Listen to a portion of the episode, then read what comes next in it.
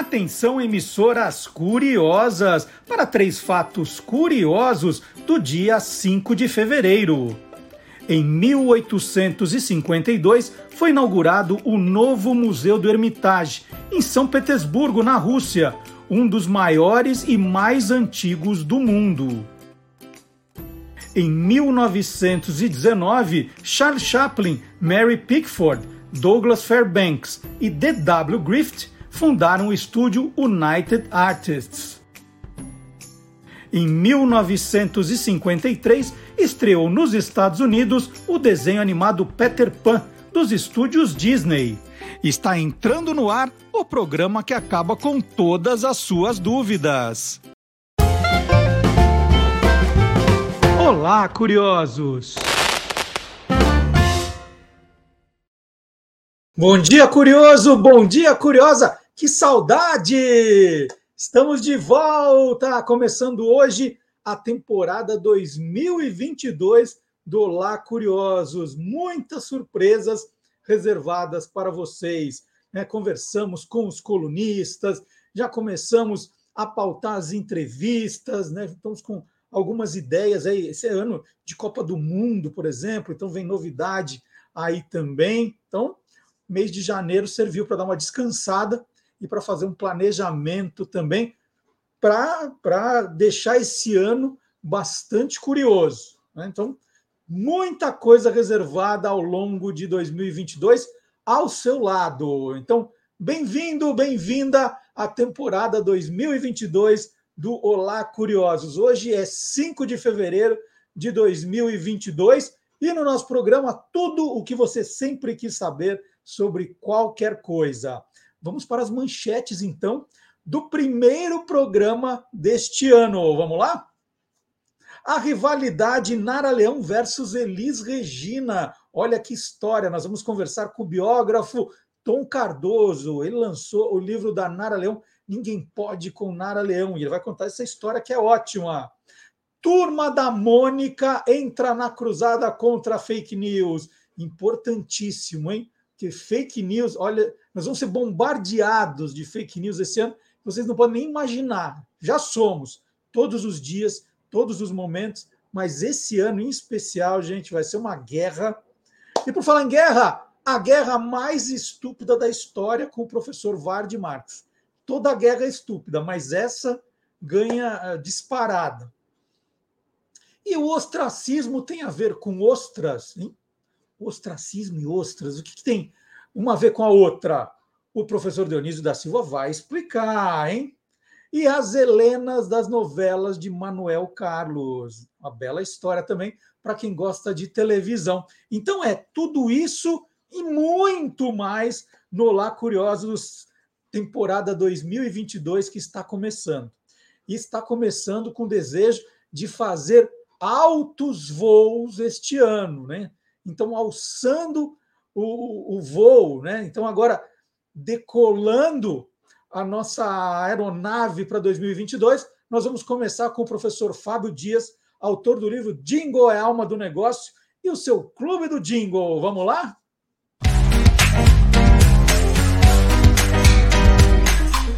Clube do Jingle. Arquimedes Messina foi um dos mais importantes compositores de jingles do Brasil. Além de ter criado o tema do programa Silvio Santos, ele criou também jingles famosíssimos como o do Café Seleto. Mas a sua obra ficaria marcada pelos jingles que ele criou para a Varig. O primeiro deles divulgava as linhas para Portugal e ficou famoso por causa do personagem Seu Cabral. O segundo que ele fez para Varig divulgava as linhas para o Japão e também ficou famoso pelo jingle que divulgava, contava né, a história do personagem Urashimataro. Esses dois primeiros eu já apresentei aqui no programa. E por causa da, é, do sucesso que esses jingles fizeram, Messina foi convidado para é, uma missão que, aliás, ele considerava a mais difícil de sua carreira. Ele teve que escrever 12 jingles para 12 destinos diferentes que a Varig voava aqui no Brasil. E aí, para isso, a Varig o levou, ou seja, ele viajou para cada um desses 12 destinos para conhecer esses 12 destinos e a partir disso conseguir escrever os jingles com mais propriedade. Hoje eu trouxe o jingle que ele escreveu para o Amazonas. Esse jingle é bastante curioso porque ele começa num clima meio de seriado de aventura. Aliás, é, é, só é, recapitulando, esses jingles foram criados, esses 12 jingles foram criados para a rádio e por conta do sucesso que eles fizeram no rádio, ganharam versões para a TV. E todas as versões para a TV eram é, ilustradas por animações. E nesse da, do Amazonas que eu trouxe hoje, o, o, começo do comercial e a atmosfera do jingle remete aos seriados de aventura. Aliás, quem curtia desenho animado nos anos 70, lembra-se do Johnny Quest. É a mesma atmosfera do desenho, o início desse comercial. E depois, quando começa a mostrar a, as peculiaridades de Manaus, incrivelmente o jingle ganha um, um sabor do que Cabaiana tem, o samba de Dorival Caymmi, que a rigor não tem nada a ver com o Amazonas, muito menos com Manaus, mas que foi encaixado perfeitamente no contexto do jingle e acabou dando uma graça a mais à peça. Vamos assistir?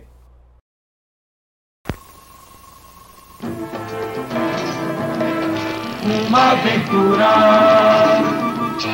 espetacular o Amazonas. Vamos conhecer,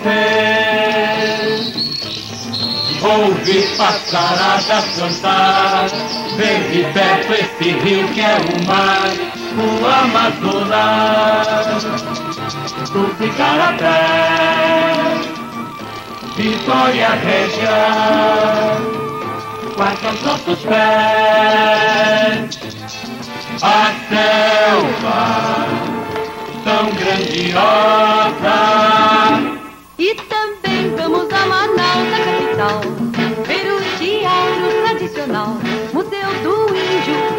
mercado municipal. Na Zona Franca fazer as compras é natural. Conheço o Brasil pela Barigui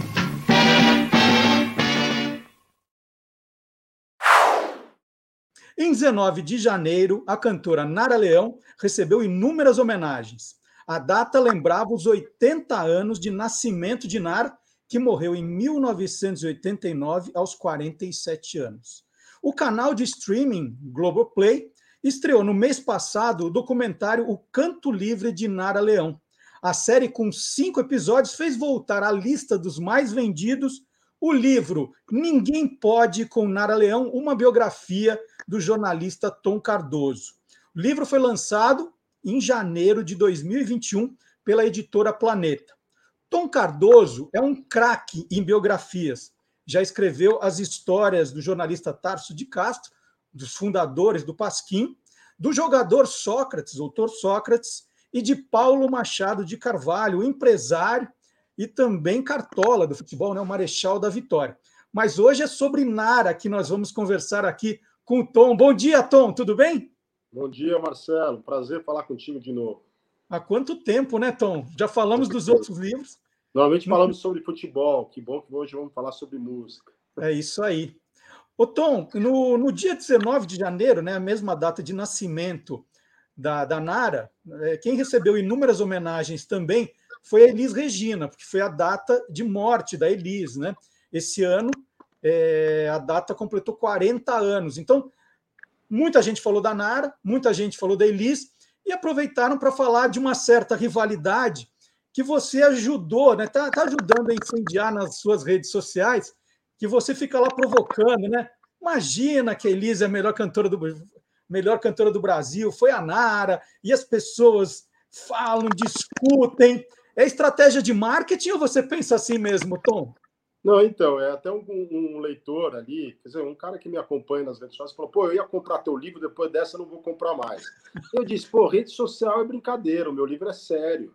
Quer dizer, é, eu acho que tem um, um tom aí, sem duplo sentido, que você adota na rede social, que você tem que adotar como um biógrafo. Como um biógrafo, você tem que ser rigoroso com os fatos jornalísticos na rede social eu tomo como uma brincadeira, assim, e as pessoas às vezes não levam ao pé da letra. E aí, eu, um pouco para ajudar a promover o livro nesse embalo aí do, da série do Renato Terra na Globoplay, que é muito boa, eu adorei, eu, eu coloquei um pouco essa rivalidade, que foi alimentada mais pela Elis do que pela própria Nara, é, nas redes sociais. Mas a, ali, apesar da brincadeira, tem coisas que eu digo de, de, de um jeito sério, que não dá para dizer que a Elis teve o mesmo papel político que a Nara, mas isso não diminui a, a Elis como artista. Foi apenas uma provocação. Mas muita gente lembra da Elis como a cantora do Bêbado e a equilibrista, mas não lembra da Nara, da cantora de opinião. Então, acho que faltava um pouco de justiça a esse personagem que foi muito combativo numa época muito difícil do Brasil. Bom, mas de qualquer maneira, você começa o seu livro contando a história da, da passeata da guitarra elétrica, né? Como a, a Nara estava enxergando isso e a Elis enxergando isso. O que, que foi a passeata da guitarra elétrica? Só dá uma pincelada no, no episódio e, e, a visão de cada uma desse, desse episódio. É, eu abro o livro com essa história que você mesmo falou. Em 67, é, os artistas liderados pela, pela Elis, pelo Geraldo Bandré, pelo Jair Rodrigues, que era da turma cruzada tradicionalista da música brasileira, que estava um pouco enciumada, revoltada com o sucesso da Jovem Guarda.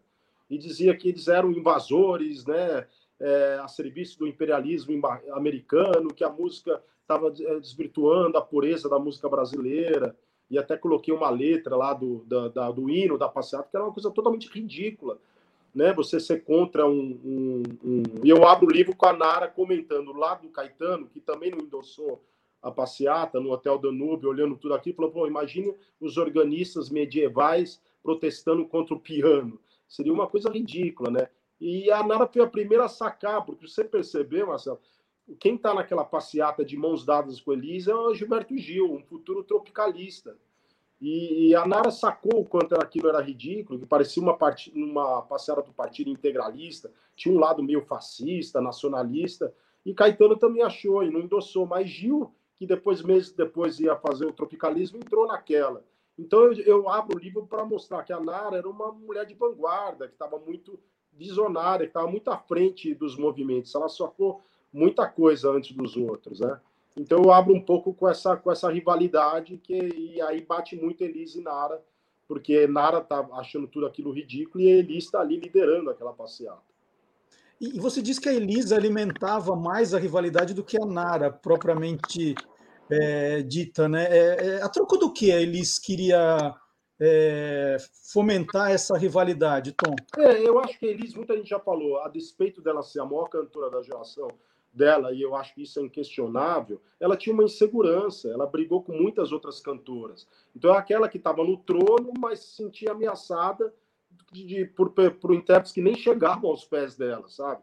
Então, acho que é, é uma questão para o divã, porque ela não tinha, ela não estava ameaçada. Claro, você tinha um, um, programa da Jovem Guarda que tinha um sucesso comercial, era uma novidade, mas isso nunca ia fazer a carreira da Elis balançar. Ela, tá, ela sempre seria uma grande artista, ela sempre teria o público dela, independente do sucesso ou não da Jovem Guarda. Então, não, tem, não há muita explicação por aquilo, mas se eu for ver, ela, ela de fato ela alimentou muitas daquelas polêmicas, sabe? E ela ficava mais irritada ainda porque a, a Nara low profile, sabe, não dava muita bola para aquilo. Então, acho que isso irritava mais ainda a Elis.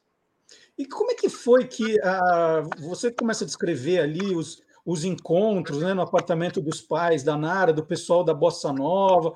Como é que, que ela, ela foi conhecendo as pessoas? Como é que isso virou o ponto de o apartamento virou ponto de encontro desse pessoal? Como é que ela entra na música?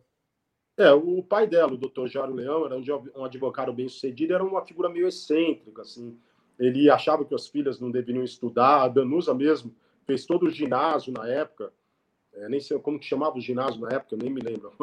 Agora também não é mais ginásio. Tinha o clássico e o científico, é, né? Acho que ela fez o clássico todo no dentro de casa, tendo aula particular, né? Mas ela nem fez, né? Porque ela nem se diplomou. E a Nara também tinha aulas de de, de português e inglês e também aula de violão, que era uma coisa totalmente moderna para a época, com um professor negro, o, o Patrício Teixeira, que tinha pertencido ao grupo do Pixinguinha, era um músico muito requisitado, e, e você vê como é, é, é, tudo muito de vanguarda naquela casa, porque ela tem aula de em casa, não vai para a escola, aula de violão, que era considerado um instrumento marginal, né? o próprio Roberto Menescal, que virou amigo da Nara, era proibido de ter aula de violão pelo pai, que achava que era coisa de vagabundo.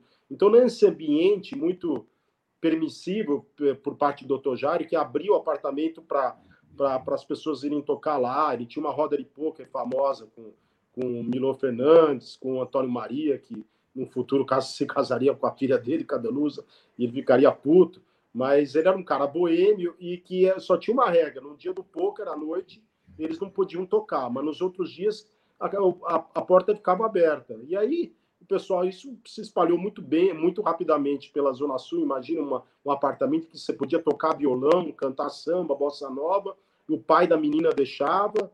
E isso despertou já a atenção do Ronaldo Bosco, né? um cara né, que já estava ali começando a, a, disseminar a bossa nova, era muito próximo, do João Gilberto, do Tom Jobim. O João Gilberto morava na casa do Ronaldo Bosco. Quando alguém falou: Olha, tem uma menina aí, adolescente, que mora no Poço 4 Copacabana, e o pai deixa fazer saraus aí e aí ele foi animado com a ideia de, do Saraus e de conquistar a anfitriã. E aí, de que de fato eles acabam tendo uma relação ali.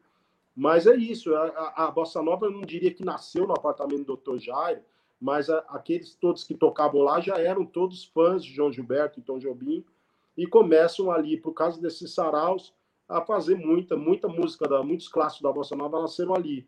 Mas, ao mesmo tempo, no livro eu conto que a Nara, apesar de ser anfitriã, ela era um pouco tratada como café com leite pelos machos alfas ali, por ser mais nova, ter 14, 15 anos, por não compor, né? Então, quando ela ameaçava cantar alguma coisa, os caras não davam muita confiança, o próprio Bosco. Então, ela se sentia, ela deu um depoimento para o que ela se meio um patinho feio ali e que servia só para lembrar trechos de música, né? Ah, quando alguém precisava lembrar de um trecho, eu cantava, mas logo alguém mandava, mandava calar a boca. E ela começa a ter essa libertação como artista quando ela come, é, passa a andar com o pessoal do cinema novo.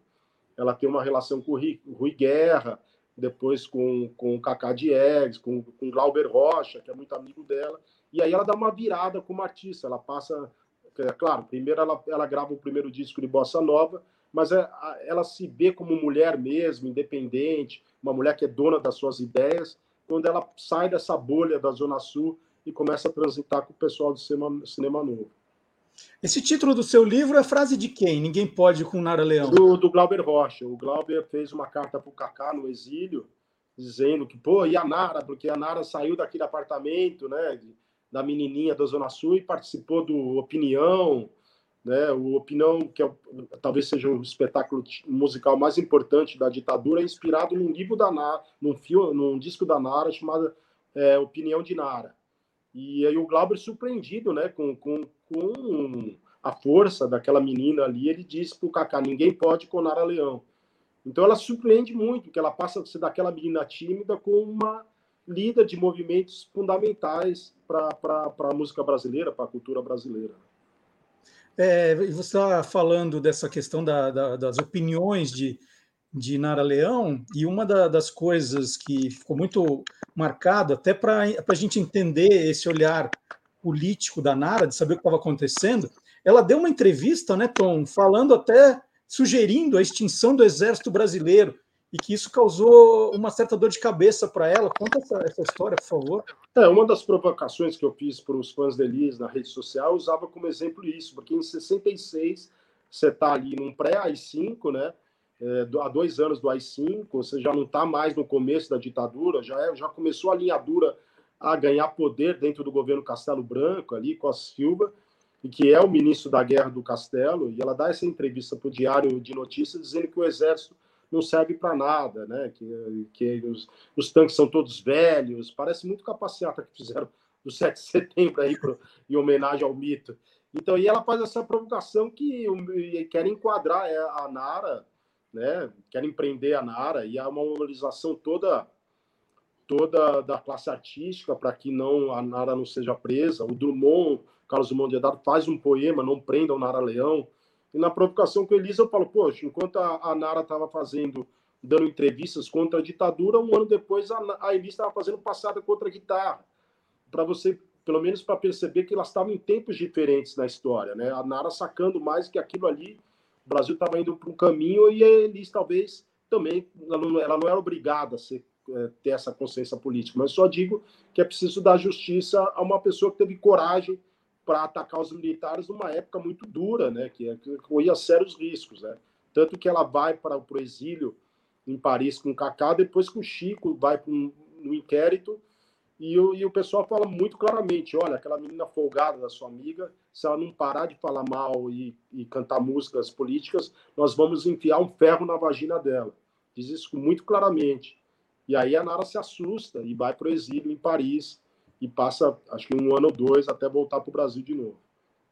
E essa, essa questão da nesse período, ela, ela, ela é, tem a questão dos filhos, né, dos, dos casamentos. O que, que, muda? Né? Ela, ela, ela, ela deixa de lado um pouco esse lado de cantora no exílio. Ela, é, é, ela some um pouco assim da, do cenário brasileiro. Como muda alguma coisa?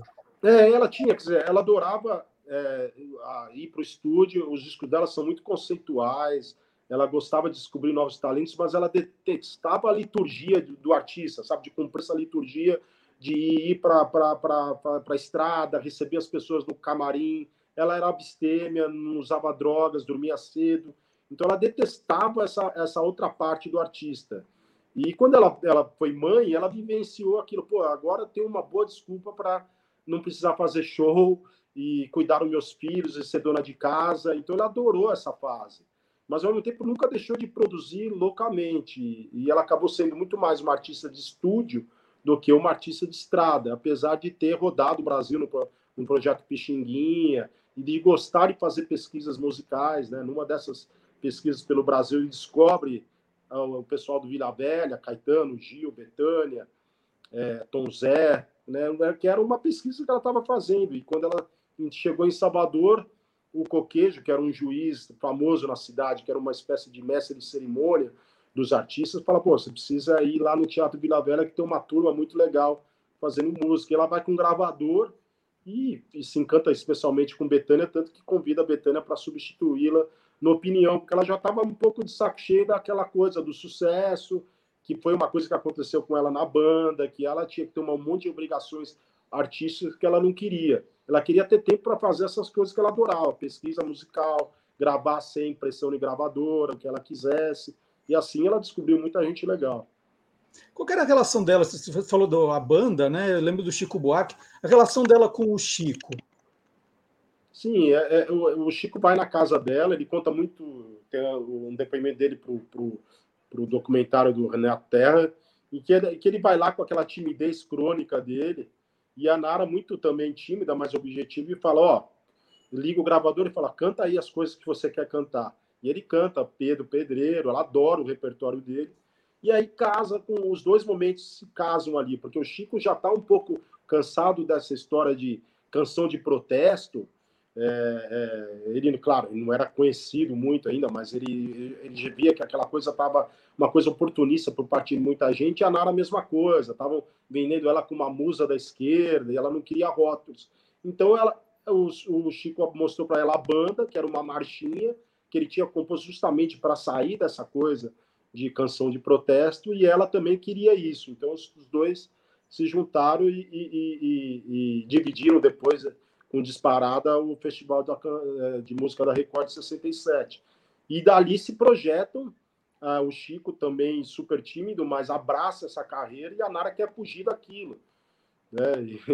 E, e ela se recusa até a gravar a banda no disco que ela lançaria logo depois desse festival. O produtor é, é, se enlouquece, fala, como que você não vai gravar o principal sucesso? E ela acaba topando, porque uma amiga diz, poxa, você também com a banda você vai atrair um público para ouvir as suas canções dos outros artistas. Eu acho que uma coisa puxa a outra. Mas ela sempre resistiu a essa ideia do, da coisa do, do oportunismo fácil, do, do, da, do caminho mais.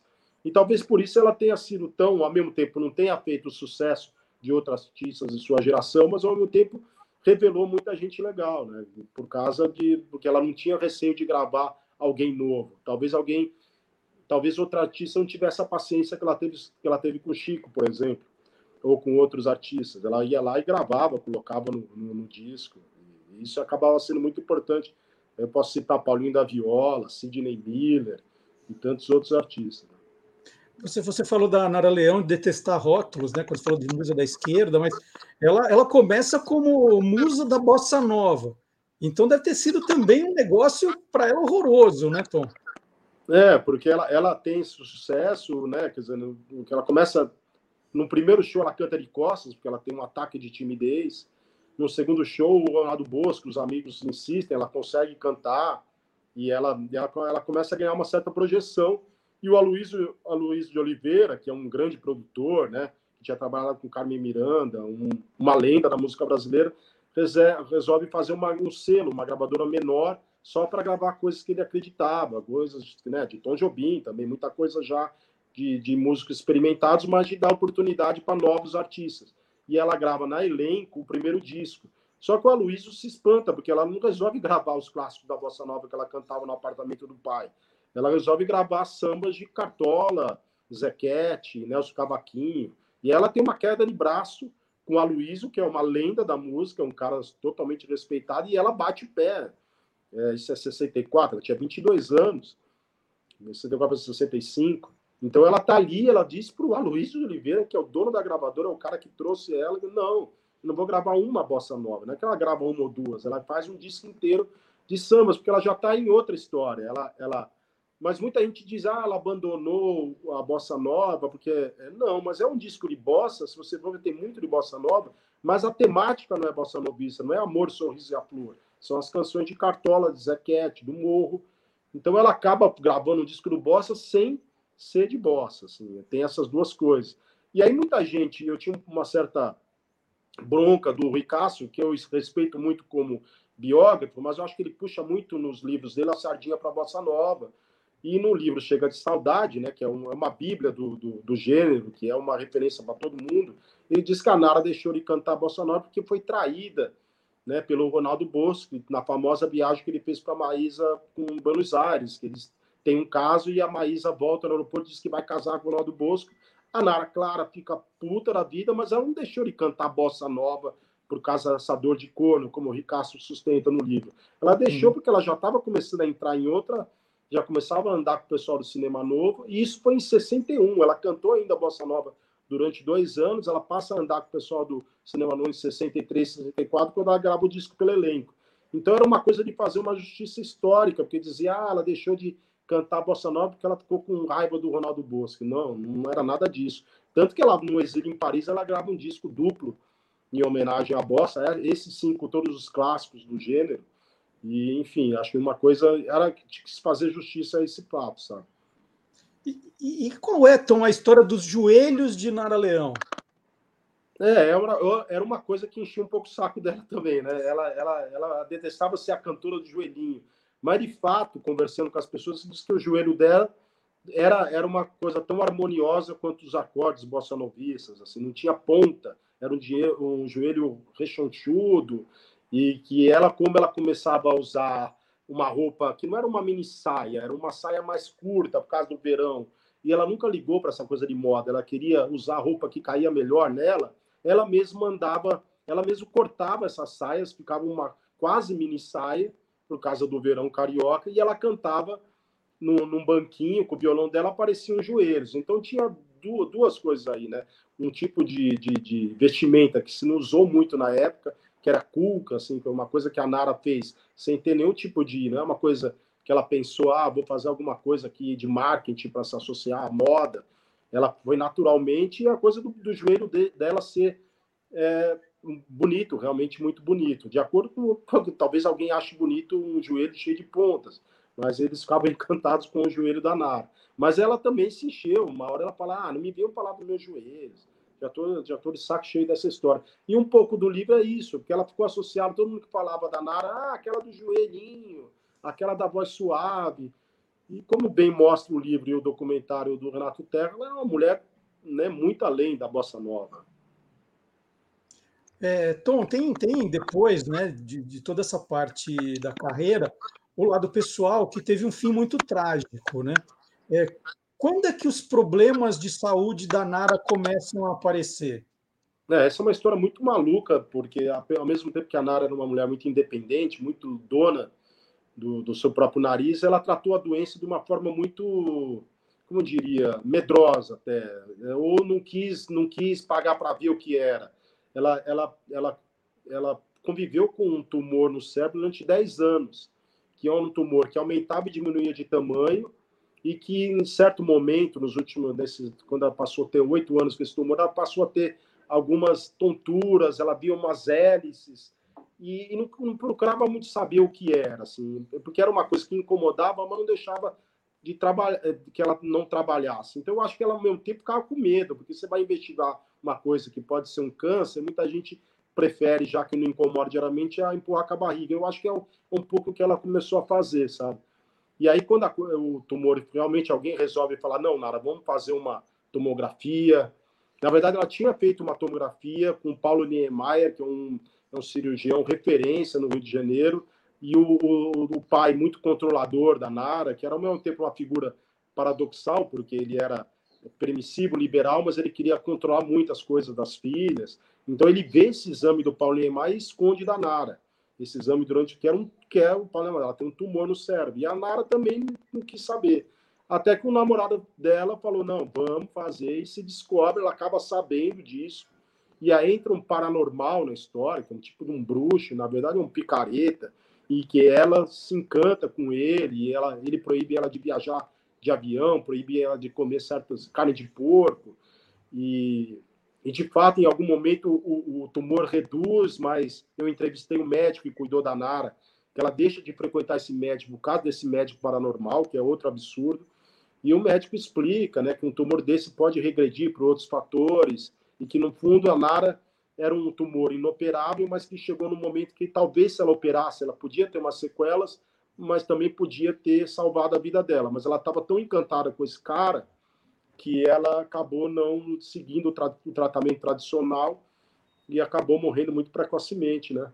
E aí é uma parte muito nebulosa da história, muito delicada, mas que eu acho que ela não foi Nara Leão ao cuidar do tumor dela, sabe? Eu acho que ela, Teve foi, um episódio... ela se ausentou de um problema que talvez ela pudesse ter resolvido se ela tivesse tomado outras iniciativas. E teve um episódio em Tóquio que, é, que essa, essa, esse problema ficou bem evidente, que as, que as outras, o público começou a perceber, né, Tom? É, no, em Tóquio, assim, logo no final da vida dela, dois anos aí, um período que já não estava, já era uma, já era um problema mesmo, ela passava a esquecer ela ia cantar e não lembrava mais de Garota de Ipanema, dessas canções todas. E o Menescal que acompanhava dela, sabe, poxa, não dá mais. Então teve um momento, mas é um momento muito curto. Você for ver a carreira da Nara, a produção dela, mesmo com o tumor, é quase um milagre, assim, da, que tem outro episódio, porque ela desmaia num banheiro de casa, num banho, e aí levam esse exame, eh, essa tomografia que ela tinha, que ela tinha feito é, com a pedido do namorado para o médico da Fórmula 1, porque a Danusa Leão, irmã dela, acabou sendo, por um tempo, assessora de imprensa, ou, né, relações públicas do, do Grande Prêmio do Rio, e ali está um dos maiores neurologistas do mundo, que era o cara que cuidava dos pilotos né, de acidentes. E a Danusa leva, olha, e aí o médico olha e falou: Nossa, essa mulher está viva, ela está andando. Ele se espanta com o tamanho do tumor e se espanta mais ainda dela estar tá produzindo. Então, é um pouco de sorte, né? E ela teve quase um milagre da, também se ela ter, ela ter produzido tão bem intelectualmente, né? E só no fim da vida ter esquecido das, da, das canções, com um tumor no cérebro. Então, é, é ela conseguiu produzir muito mesmo com essa doença, que acaba é, sendo fatal mesmo só no fim da vida dela mesmo. Quer dizer, passa a ser fatal no fim da vida, mas passa a ser um problema nos últimos anos de vida dela. Qual era a relação dela com a irmã? Né? Você citou bastante aqui a Danusa Leão, que é um personagem também aí importante da, da vida carioca, né?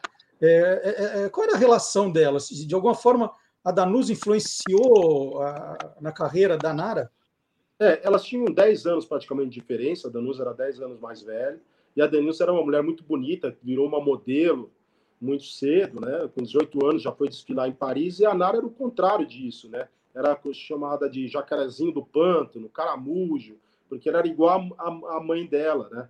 Que era, que era uma figura muito, muito quieta, muito reservada, e ela sentia essa exuberância da, da mãe, que era um pouco puxou o pai, E isso abafava mais ainda a Nara. Ela diz mais na adolescência que ela tinha problemas existenciais, né? E porque a irmã era linda, extrovertida e ela era o caramujo. E aí, quer dizer, elas acabam se aproximando naturalmente quando a Nara vira é, cantora, porque a Danusa trazia dessas viagens da Europa, por ser modelo, muitos discos de jazz que influenciam toda aquela turma do apartamento, porque não era fácil você importar discos de jazz naquela época, e a Danusa trazia todos. É... A Danusa, quando resolveu separar do Samuel Weiner, né, que era um grande jornalista da época, para casar com o Antônio Maria, é um mulato, boêmio, né, e, e visto como, né, pelo pai como uma figura né? O pai, o que eu disse, parecia um cara liberal, mas ele tinha os preconceitos todos. E o pai fica puto com a Danusa, fica sem falar com ela. E nesse momento de separação da Danusa, ela se aproxima muito da Nara. E elas ficam de fato amigas. Mas, é, conversando muito com a família, essa coisa nunca ficou muito bem resolvida, assim, sabe, entre as duas. As duas, é, eu me senti um pouco parte da Danusa quando eu quis ouvi-la para o livro é, uma certa má vontade, não que ela não gostasse da Nara, mas era uma coisa, ela mesmo disse no e-mail, tem coisas que não estão muito bem resolvidas para mim. Falar da Nara é sempre difícil. E no documentário da Globoplay também a, a Danusa se recusou a dar um depoimento. Tem uma relação um pouco. Dizer, elas foram amigas numa época, mas não tem coisas não muito bem resolvidas entre essas duas mulheres aí. Não sei, aí a só a Danusa pode dizer. E, e, o pai teve, o Dr. Jair teve um fim trágico também, né, Tom? Sim, ele acaba se matando, né? Ele era. É, há várias versões para esse suicídio. Ele era uma figura muito altiva, né? Mulherengo, é, andava ali de aqueles típicos personagens de Copacabana, de sunga, é, fazendo Cooper, era um, homem bonito para a idade dele. Dizem que uma, um princípio de cegueira que ele passou a ter, isso deixou ele muito mal fisicamente, muito deprimido. É, há versões de que a depressão dele se acentuou por causa da doença da Nara, quando ela começa a ter, de fato, desmaios ali, né? É, eu acho essa hipótese pouco provável, porque ele era um homem muito forte, mas é o incrível é que ele fez uma carta, escreveu uma carta, preparou tudo, ele era uma figura muito centralizadora, ele preparou todos os remédios da, da, da, da mulher, né, da mãe da Nara e da Danusa, Dona Tinoca, preparou todos o, todo o inventário, o que precisava, os remédios estavam vencidos, preparou tudo para o suicídio dele. Aí quando ele resolveu se matar, era carnaval.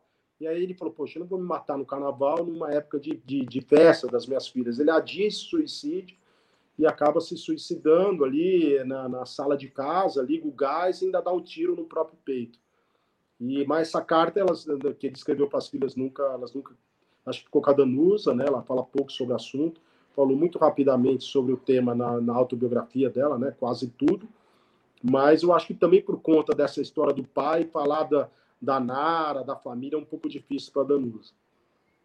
É, e quando você resolve escolher um personagem para biografar, Tom, que, o que, você leva em consideração? Tinha, você falou assim, ah, tem uma efeméride chegando, são os 80 anos do nascimento da Nara, ou era uma coisa de fã, alguém que, que gostava muito da, da, da Nara, ou ter lido é, outros livros que contavam a história da Nara e achar que está faltando alguma coisa.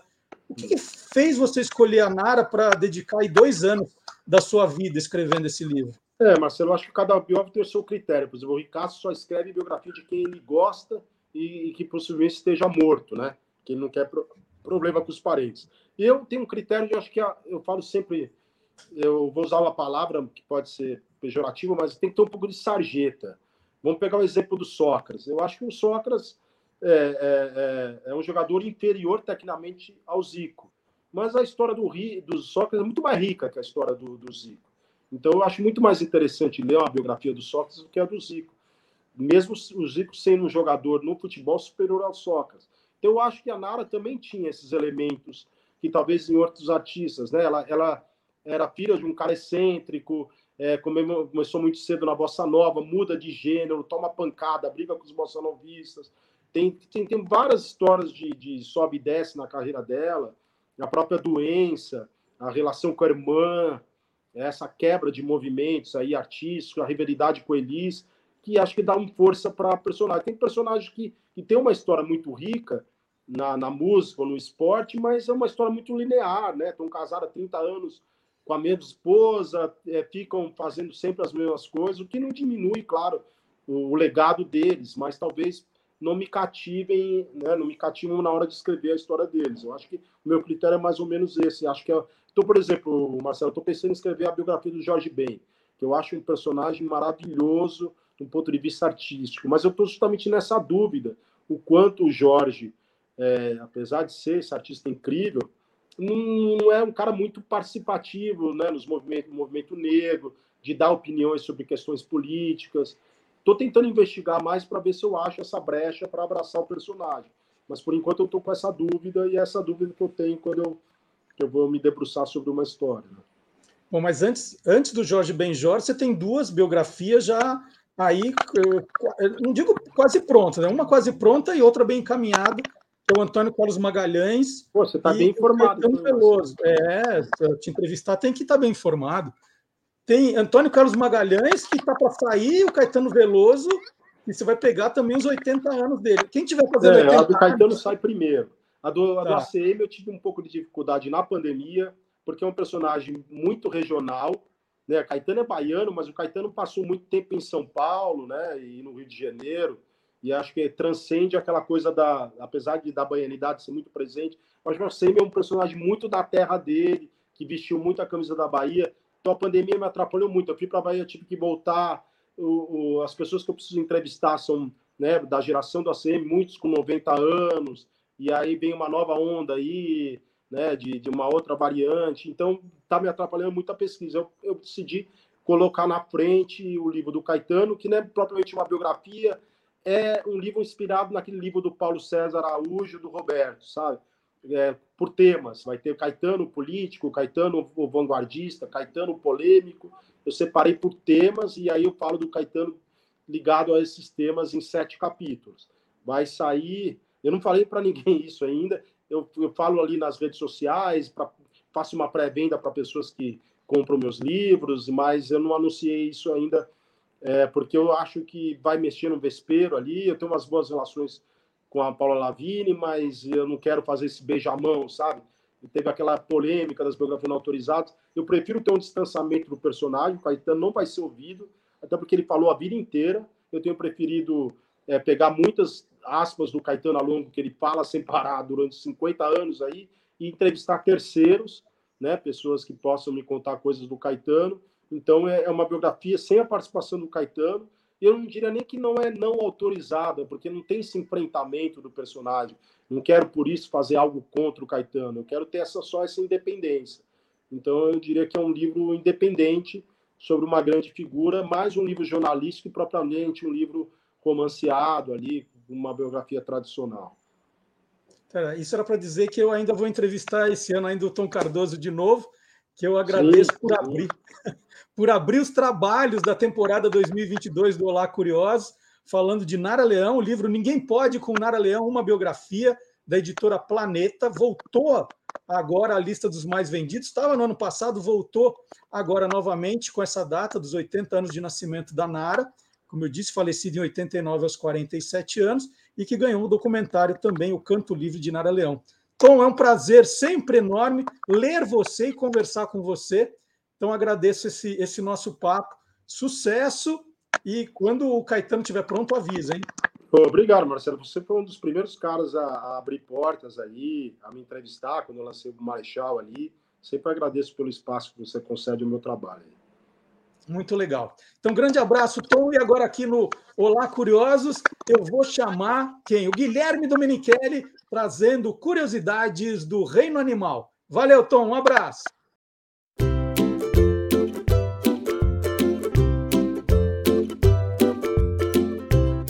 Soltando os Bichos, com Guilherme Domenichelli.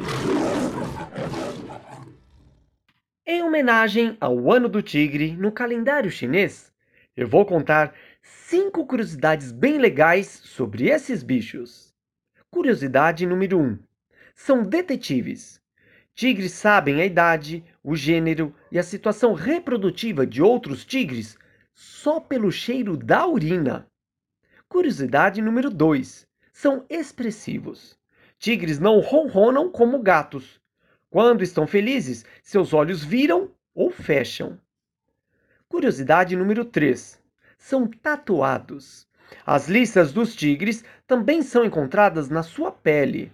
Ou seja, mesmo raspados, eles continuam listrados. Curiosidade número 4. São grandes atletas. Os tigres pulam 5 metros na vertical e até 6 metros na horizontal. Suas pernas são tão fortes que eles podem ficar de pé mesmo depois de mortos. E curiosidade número 5: seus olhos são coloridos. A cor dos olhos dos tigres está ligada aos genes de sua pelagem. Assim, tigres laranjas têm olhos amarelos e os tigres brancos, olhos azuis. Bom, e por falar em tigre, né? né é, lembrando né, que começamos o ano do tigre no calendário chinês. Essa semana, muita gente colocou no, no Instagram lá o selinho do Ano Novo Chinês, o Ano do Tigre. Né? O Guilherme contou as curiosidades do tigre, um animal lindíssimo. E nas redes sociais do Guia dos Curiosos, nós também falamos muito de tigre, né? os tigres mais famosos do cinema, dos quadrinhos, e um destaque do site do Guia dos Curiosos, que nós, aí durante as férias, ficamos fazendo matérias novas também. A história dos cereais Kellogg's e do Tigre Tony, né, que é a mascote do cereal. Então, nessa reportagem do site do Guia dos Curiosos, guiadoscuriosos.com.br, você vai saber como é que nasceu o cereal, né? por que, que ele chama Kellogg's, e, e quem inventou esse tigre? Por que Tony? Tudo isso está respondido. Aliás, o Tigre Tony está completando este ano 70 anos. Embora ele tenha sido criado em 1951 por uma agência de publicidade, e eram quatro animais foram pensados, né? O Tony aqui acabou ficando. É, o, o, tigre aparece no serial pela primeira vez em 1952. Então, 70 anos do Tigre Tony. Está tudo explicadinho, então fica o convite. Né?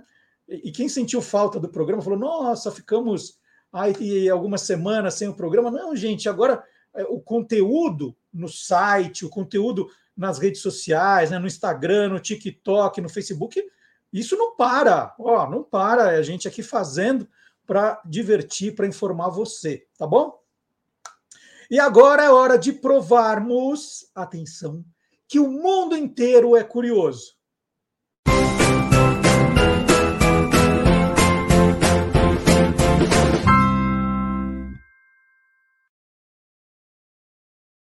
Os fãs de artes e quadrinhos vão querer pedir nacionalidade belga depois que conhecerem as páginas do novo passaporte da Bélgica, que entra em circulação nesta segunda-feira, 7 de fevereiro em homenagem à sua longa tradição nessa cultura pop, o passaporte está repleto de referências a histórias em quadrinhos criadas por autores locais. O passaporte de 34 páginas será, aí abre aspas, reconhecível graças ao seu design original que homenageia uma das joias da nossa cultura, as heroínas e os heróis das histórias em quadrinhos, fecha aspas, detalhou o Ministério das Relações Exteriores do país em comunicado oficial. Os belgas irão viajar então com ícones de sua infância, como as aventuras de Tintin e os Smurfs. A ministra das Relações Exteriores, Sophie Vilmes, celebrou em entrevista coletiva que o novo documento é uma oportunidade para destacar as histórias em quadrinhos, né, que é um elemento central de nossa cultura e nossa influência no exterior. Eu lembro, há três anos, eu fui fazer uma visita de, de um dia, na verdade, era um bate-volta em Bruxelas, capital da Bélgica, e pertinho ali da estação do trem, né, da, daquele ponto central, da praça central, diria que a 500 metros, 600 metros, tem um museu dos quadrinhos, dos desenhos animados belgas, é, que é maravilhoso, né, é bonito, e a gente vê a riqueza que é a produção belga nessa área. Então, nada mais justo que os belgas agora orgulhosos disso, coloquem esses personagens no passaporte, né, como vocês estão acompanhando aí. Além de apresentar uma lista de obras de arte nostálgicas, né, a versão atualizada do passaporte belga foi reforçada com recursos de segurança para combater falsificadores. Isso é importante, que esse passaporte é, é, é, é lindo demais e vai atrair tanto os falsificadores quanto os colecionadores também. E eu queria contar uma novidade. Então, começamos o ano, a temporada 2022 começando, e tem uma novidade, gente. Lançamento de um novo livro. Parabéns a você! Lançamento desse livro é um livro de 100 páginas, é um romance juvenil que acabou de sair, ó, tá pelando ainda de tão quente. E eu vou contar. Amanhã, dia 6 de fevereiro, a letra em português do Parabéns a Você completa 80 anos. É isso mesmo. O, o, a letra Parabéns a Você, nesta data querida, completa 80 anos amanhã. E eu escrevi a historinha, vou até mostrar a foto dela aqui. Eu fiz, essa história é muito legal. Vou, vou contar a história desde o começo. Essa aqui é a dona Berta Celeste Homem de Melo era uma dona de casa de Pindamonhangaba, que fica no Vale do Paraíba, a 150 quilômetros de São Paulo. E ela gostava ali, ficava na, na, fazenda, em casa, ouvindo rádio e participando de promoções. Em outubro de 1941, a Rádio Nacional do Rio de Janeiro promoveu um concurso, o nome do programa era Orquestra de Gaitas da Rádio Nacional, comandada pelo radialista Almirante. O nome dele, na verdade, é Henrique, mas conhecido como Almirante, compositor, né, uma figura muito conhecida da música brasileira, ele promoveu um concurso. Ele não se conformava que os brasileiros cantassem o Happy Birthday to You. Happy Birthday to Ele não, ele queria uma versão em português. E ele criou, então, um concurso e os jurados foram todos membros da Academia Brasileira de Letras, é uma coisa grande mesmo. E o programa da noite do dia 6 de fevereiro de 1942 revelou a ganhadora, né, que a, a, dona Berta ela assinou com um, um, pseudônimo, ela assinou como Léa Magalhães. Há 10 anos atrás, quando a letra ia comemorar 70 anos, eu resolvi escrever vamos dizer, um, um, livro sobre a história do Parabéns a Você. Comecei a fazer uma pesquisa, entrevistei a Eliana, a neta da Dona Berta, Dona Berta já falecida, entrevistei a Eliana, e depois eu falei assim, puxa vida, eu acho que é, a história tem poucos elementos, eu não sei se daria um livro sobre isso. Aí deixei a história de lado, né? fui fazendo outras coisas, como vocês sabem, e aí, agora, dez anos depois, falei, puxa, tá dez anos parado, vai completar 80 anos. E aí eu tive uma ideia. É, eu criei uma história, né? é uma trama policial, um suspense, dá para ver pela capa aqui, lindíssima do Evandro Marenda, é, em que tudo aqui é ficção. Tudo, tudo, tudo é ficção.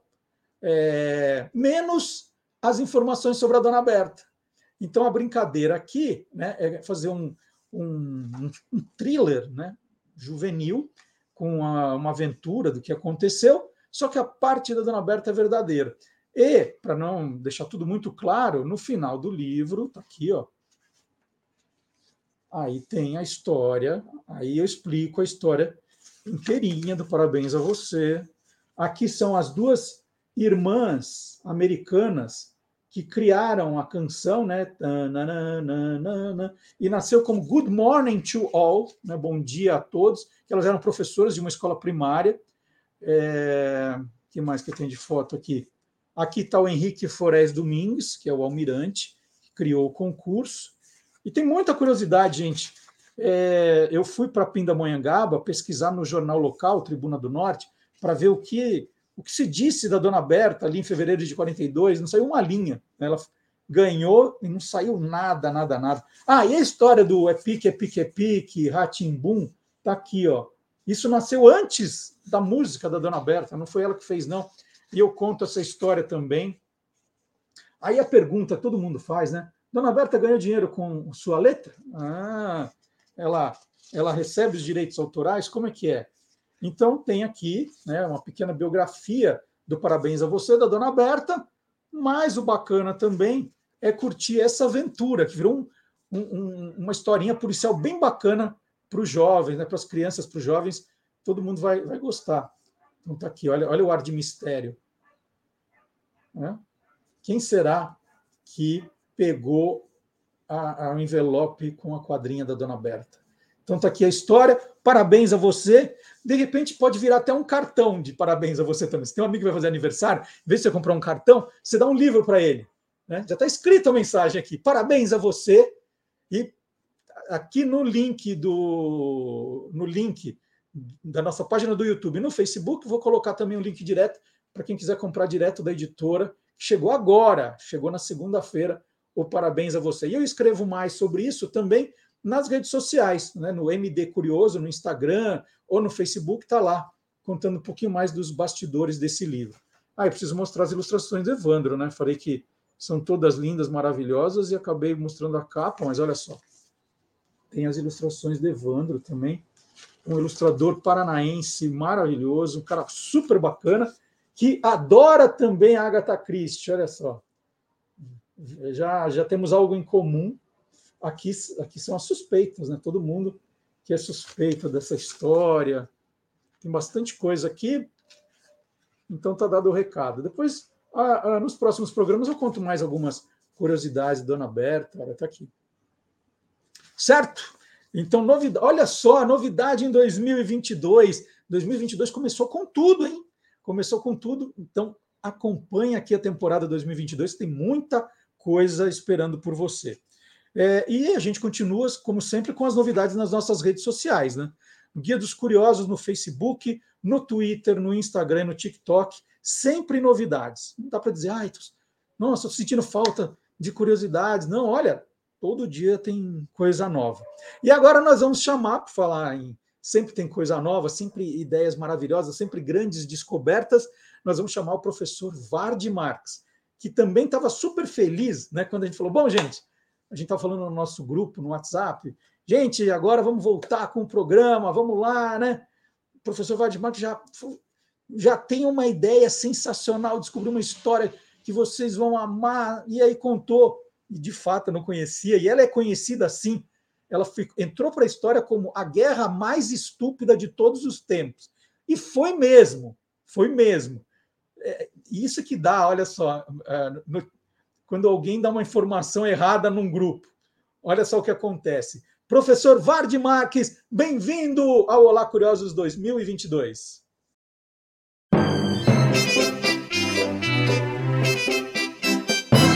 Aí tem história. Olá, curiosos! Para qualquer pessoa de bom senso, a guerra é uma coisa estúpida. Agora, será que tem algum jeito de ela ser ainda mais estúpida? A resposta é sim e aí tem história. Senhoras e senhores, bem-vindos à Batalha de Caránceps, que aconteceu na noite entre 21 e 22 de setembro de 1788. Ela foi um episódio da Guerra Austro-Turca, que aconteceu entre 1787 e 1791. De um lado, Áustria, da monarquia Habsburgo, e que quase um século depois se tornaria o poderoso Império Austro-Húngaro. Do outro lado, os turcos, do grande Império Otomano. Ah, só a guerra foi contra os turcos. A Batalha de Karanseps, que fica onde hoje é a Romênia, não. Foi só entre europeus mesmo. E foi assim. A guerra já tinha sido declarada há meses e os exércitos ainda não tinham se encontrado.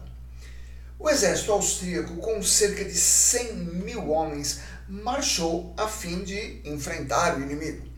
Essa força enorme tinha austríacos, lombardos, que são italianos do norte da Itália, eh, croatas, sérvios, entre várias outras nacionalidades e idiomas. Vai vendo. A longa espera pelos confrontos colaborava para aumentar a tensão entre soldados que já estavam sofrendo, é, por exemplo, com disenteria e malária, que já tinham matado alguns milhares de soldados.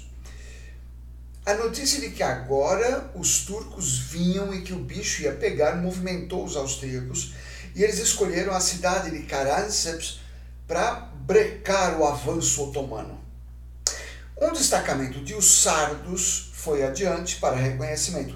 Os sardos eram tropas de cavalaria ligeira, ou seja, sem armamentos pesados, sem armaduras e destinado exatamente a missões de reconhecimento, guerrilha.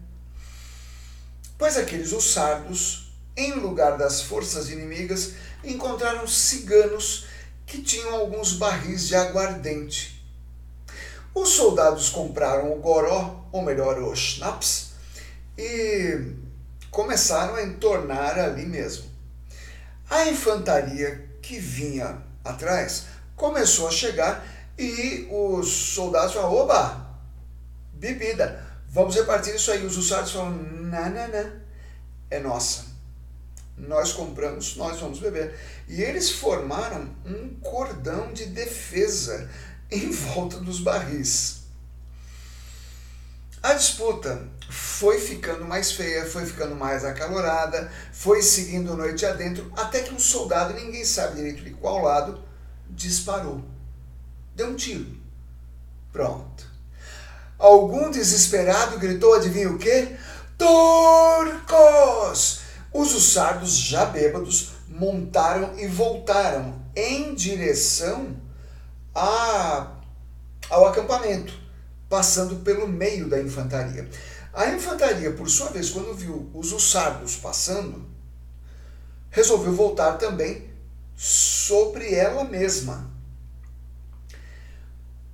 Aí, soldados de infantaria, os sardos se trombando, o pessoal chegando no meio da escuridão, lá perto do acampamento, o pessoal do acampamento ouvindo gritos, cavalaria, muitos tiros. O que, que eles fizeram? Ah, claro, abriram fogo para todos os lados, porque era um grande ataque turco que estavam vindo por todos os lados. Os comandantes, os comandantes sim eram todos austríacos, portanto, todos os comandantes falavam alemão. E eles começaram a dar ordem: parem, parem, que em alemão é halt, halt. Os que não falavam direito alemão pensaram que era Allah, Allah dos turcos, que eram muçulmanos, e colocaram artilharia para funcionar. Tiros de canhão foram disparados contra outras unidades de artilharia. Saldo: um número indeterminado de mortos, que vai de 150.200 aproximadamente, uns 500 desaparecidos, que muito provavelmente deram no pé com a ideia mesmo de escapar dessa guerra ridícula, três canhões destruídos, saques variados, garantidos pela população local e pelos próprios soldados, e o sumiço de um enorme baú que continha a folha de pagamento para pagar aqueles soldados todos. Quando os turcos chegaram, dois dias depois, encontraram um campo devastado, muitos mortos, e tomaram a cidade de Karanseps sem qualquer resistência. E assim foi a batalha mais estúpida da história. Ah, a guerra austro-turca, propriamente dita, terminou empatada. É isso. Bem-vindos de volta!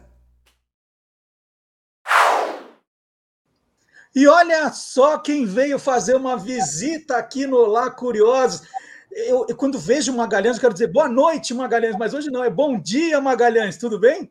Bom dia, Marcelo, tudo bem? Bom dia aos curiosos, bom dia às curiosas. É um prazer estar aqui de novo, né, Marcelo? É isso. E eu pedi para o Maga fazer essa visita porque a gente tem algo para celebrar juntos, né? Em janeiro, agora, no comecinho do ano, nós recebemos a notícia que o programa Quem Te Viu, Quem TV, que nós apresentamos nas noites de quinta-feira, foi finalista do Prêmio APCA. Né? Prêmio APCA é a Associação Paulista dos Críticos de Arte, é uma espécie de Oscar da cultura paulista. E nós estávamos lá, né, Maga, como finalistas, uma surpresa maravilhosa, não foi isso? Olha, Marcelo, uma surpresa maravilhosa para começar o ano, né? É, eu acho que isso é, sei lá, fruto daquilo que a gente faz aqui. Eu, sinceramente, jamais esperava que a gente fosse indicado para um prêmio é, dessa categoria, né? Então, eu acho que é como se a gente tivesse ganhado um troféu, né? Que é o reconhecimento de todo o trabalho que a gente tem feito não só o trabalho de pesquisa, mas aquilo que a gente coloca muito aqui no, no programa, que é a nossa experiência, né? A experiência de, de quem assiste televisão, de quem assistiu muita televisão, e principalmente mostra o quanto a gente se diverte. Porque se a gente não se divertisse aqui fazendo o Quem Te Viu, Quem Te Vê, eu acho que ninguém perceberia. Vamos contar algumas coisas de bastidores, né? Quando teve aquela mudança do rádio para o YouTube, a ideia é que cada é, colunista gravasse um boletim. E o Maga falou assim: ah, eu, não, eu acho que isso eu não consigo, eu vou desistir. Eu falei, não, Maga, peraí, vamos pensar em outra coisa então. Né? E aí, rapidamente, antes que o Maga pensasse direito, falou assim: não, vamos, vamos fazer aquele bate-papo que a gente fazia no rádio, agora no YouTube. Né? É, é uma conversa mesmo, como a gente fazia, e a gente pode ir colocando coisas do seu acervo para ir cobrindo. Né? E o, e o programa foi passando por transformações nesse, nesse um ano e meio, né? É, até chegar a esse formato que a gente gosta demais. Não foi isso, Maga? É interessante, assim, eu sempre, a minha, vamos dizer, minha carreira começou no rádio.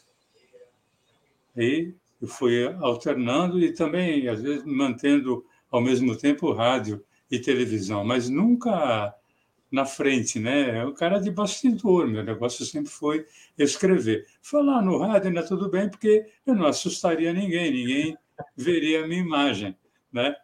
Aí, quando vem a perspectiva de, não, vamos fazer no YouTube, falei, ah, não, né? Só se eu for, põe a cara do Brad Pitt e eu dublo, né? Seria bem, bem melhor. Mas aí a gente foi, a convite do, do Marcelo, a gente foi fazendo e o programa começou de uma outra forma, né? O programa começou como uma retrospectiva da televisão brasileira. E, com o decorrer do tempo, o programa, não é que nós fomos mudando, o programa foi mudando. Uhum. Né? E acabou se tornando na verdade, um bate-papo de dois caras que, um bem mais velho, o outro mais novo, que tem experiências como telespectador, né? Bom, é, vamos, vamos contar também que na segunda-feira passada o, o, júri da PCA se reuniu e elegeu na categoria Cultura, né, destaques em cultura, onde nós estávamos concorrendo, o João Marcelo Boscoli, pelo programa Contraponto, da Rádio Cultura Brasil e também da, do portal da TV Cultura, o ganhador dessa categoria, merecidíssimo, né? Aliás, já na mesma noite escrevi para o João Marcelo para cumprimentá-lo. Né? Eu, eu, até comentei com o Mago, falei, ah, eu acho que o João Marcelo é o favorito esse ano, né? Pelo trabalho enorme que ele vem fazendo aí no rádio, em podcasts. E, e a gente cumprimenta também os outros competidores. Eram quatro finalistas tinha a Fabiana Ferraz, do programa Galeria, da Rádio Cultura Brasil também, é, e do podcast Diversas, da, da Rádio USP. Nós já, nós já apresentamos esse trabalho da Fabiana aqui no Olá Curiosos, e o podcast Narradores do Brasil, outro finalista também. Então, parabéns a todos, foi um, um prazer enorme estar nesse grupo. E, Maga, tem. Ixi,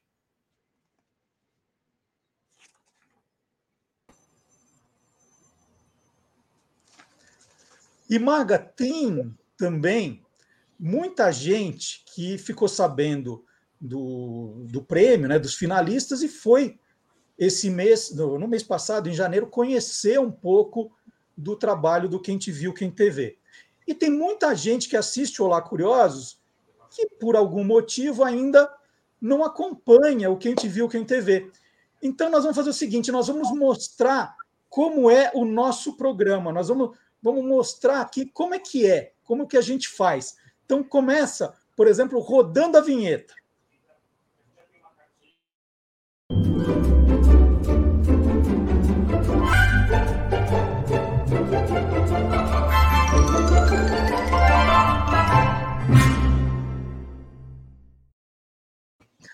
Ô, Maga, como eu não te preparei para esse momento, uma coisa meio improvisada, Hoje nós vamos fazer o seguinte: eu vou ser o Magalhães Júnior e você vai ser o Marcelo Duarte. Então, eu pensei num tema aqui meio aleatório e eu vou fazer como você faz e você fica ali né, acompanhando, dando seus pitacos, tá bom? É um, okay. um, tema meio aleatório, assim. Eu pensei em alguma coisinha só para divertir as pessoas. Vamos lá, ó. O novelista Manuel Carlos tem predileção por protagonistas fortes, chamadas Helena. Pode contar. São nove Helenas e novelas de Manuel Carlos entre 1981 e 2014. A explicação, segundo o novelista paulistano de 88 anos, está na mitologia grega. Helena de Troia, filha do deus Zeus e da mortal Leda, era conhecida como a mulher mais bela do mundo. Numa entrevista, o Manuel Carlos até riu, né, dessa, dessa brincadeira que ele faz de batizar as personagens de Helena. E ele disse: As pessoas me perguntavam na rua, Helena foi sua namorada, sua amante? E o Manuel Carlos dizia: Não. Podia parecer que era minha mãe, minha irmã, alguém da família, mas não era, não. E aí ele falava da Helena de Troia. A primeira Helena de Manuel Carlos foi Lilian Lemertz, na novela Baila Comigo, em 1981. Helena era uma dona de casa que sofria por guardar o segredo de ter separado os filhos gêmeos, Quinzinho e João Vitor, interpretados por Tony Ramos. Dez anos depois, Maite Proença foi a segunda Helena, chamada pelo apelido de Leninha, Infelicidade. Ela apaixona-se por Álvaro, olha o Tony Ramos aí de novo, mas casa-se com Mário, Erson Capri. Regina Duarte foi Helena em três novelas diferentes. A primeira foi História de Amor, de 1995. Dois anos depois, Regina Duarte fez uma nova Helena em Por Amor. E a personagem né, em Por Amor mostrou mesmo o amor incondicional pela filha Eduarda, justamente sua filha na vida real, a Gabriela Duarte. A terceira Helena de Regina Duarte foi na novela Páginas da Vida, em 2006. Helena adota Clara, portadora de síndrome de Down, que perdeu a mãe no parto. Em Laços de Família, do ano de 2000, a Helena foi Vera Fischer, que abriu mão de uma paixão né, por causa da filha, Camila, que foi a Carolina Dickman. Cristiane Torlone foi a sexta Helena de Manuel Carlos e Mulheres Apaixonadas. Na trama, a personagem decidiu se separar do marido Theo, Tony Ramos de novo, depois de 15 anos de casamento para viver uma nova paixão. O Manuel Carlos gosta do Tony Ramos e das Helenas. A penúltima Helena foi Thaís Araújo em Viver a Vida de 2009. Ela é uma top model internacional que larga a carreira no auge para viver uma paixão. E a última Helena foi Julia Lemertz, justamente filha da primeira de todas, a Lilian Lemertz. Na novela Em Família, de 2014, outras duas atrizes interpretaram Helena, né? mas aquela coisa de fase mais jovem da Helena, a Júlia Dallavia e a Bruna Marquezine. Bom, aí fala assim, bom, acabou, né? Acabou por aí? Não, não, aqui é curiosidade. E eu, e eu tô Magalhães Júnior hoje, porque eu vou uhum. atrás, ó. Antes de 1981, Manuel Carlos já havia escrito outras duas novelas com protagonistas chamadas Helena, que ele não coloca na conta. Por quê? Hum, aí tem curiosidade. Jane Batista, né, a atriz Jane Batista, foi a personagem título de Helena, de 1952. E Nívia Maria foi Maria Helena em Maria Maria de 1978. E aí o Manuel Carlos explica. A primeira Helena, né, a Jane Batista, era uma Helena do Machado de Assis, que é uma adaptação do livro de Machado de Assis. Então, não era uma Helena original, então ele não conta. E a segunda, a Nívia Maria, era chamada na trama apenas de Maria e não de Maria Helena, então ele também não conta. Bom, e agora, é, o Magalhães Júnior, no melhor estilo Manuel Carlos, também tem a sua Helena. Veja só, no dia 8 de janeiro, sábado, sábado, dia do Olá Curiosos. A, a Helena escolheu o sábado por causa do Olá Curiosos, nasceu a Helena, a primeira neta do Magalhães e da Eliana, né, os vovós aí da Helena. A primeira filha, ela é a primeira filha do Rodrigo, filho do Magalhães, e da Vanessa Nora. Então a gente aproveita esse momento para dar as boas-vindas à Helena, né, a mais nova curiosinha do pedaço. E parabéns para você, Maga, por essa notícia também aí no começo do ano. Bom, obrigado, Marcelo, obrigado pela, pela homenagem né, à Helena, que me fez sentir uma coisa que eu pensava que eu não iria sentir mais, né? Porque você sabe muito bem o, a felicidade que é sentir-se pai, né? Uhum. Eu tive o privilégio de sentir isso duas vezes, a primeira com o Rodrigo e a segunda com o Eduardo. E agora isso se renovou na, no dia 8 de, de janeiro, às 20h50, é, um pouquinho depois do horário do, dos curiosos, mas era mas sábado. Dá para ver qualquer horário, Maga. É. E aí, pô, a chegada da, da Helena fez renovar tudo, né? Aquilo que se sente quando se é pai, e aí é pai pela segunda vez tal. E só tenho a agradecer ao, ao Rodrigo e à Vanessa pelo presente que me deram e a você, a produção aqui do Olá Curiosos, com com esse outro presente. Eu fico muito sensibilizado. Obrigado. Né? Obrigado ao Manuel Carlos por vir todo, por todos esses anos. Né? É, como é que é? Ele veio preparando o caminho para a chegada aí desse, desse novo personagem, né? que é a Helena, a neta do Maga.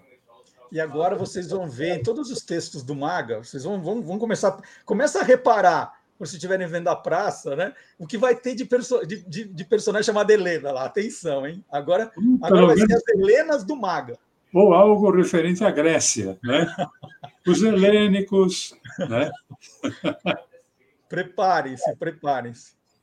Então, Maga, vamos fazer o convite, então, que agora, na quinta-feira, tem a volta do Quem Te Viu, Quem TV.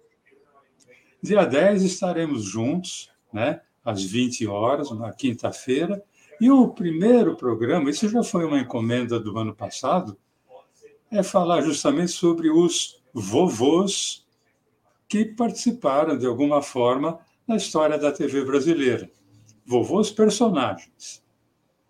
Né? Então, então não percam. Então, não percam. Feito o convite, na quinta-feira, então, a volta do Quem Te Viu, Quem TV, com o Magalhães Júnior. Maga, muito obrigado, então, por ter acordado cedo hoje. A gente sabe que você é um cara que acorda meio-dia, uma hora. Excepcional, né? Marcelo, parabéns pela indicação, parabéns para nós pra todos. Nós, né, Maga? Né, pela indicação do, do programa, isso é uma coisa que eu vou guardar para, para sempre. Indicação que veio três dias depois do nascimento da, da Helena, e muito obrigado pela, por esse presente que vocês me deram né, e pelo convite de estar aqui no Olá, no Olá Curiosos mais uma vez. Então tá feito o convite. Quinta-feira tem o Quem Te Viu, Quem TV. Um abração, Maga. Até quinta. Um abração, Marcelo.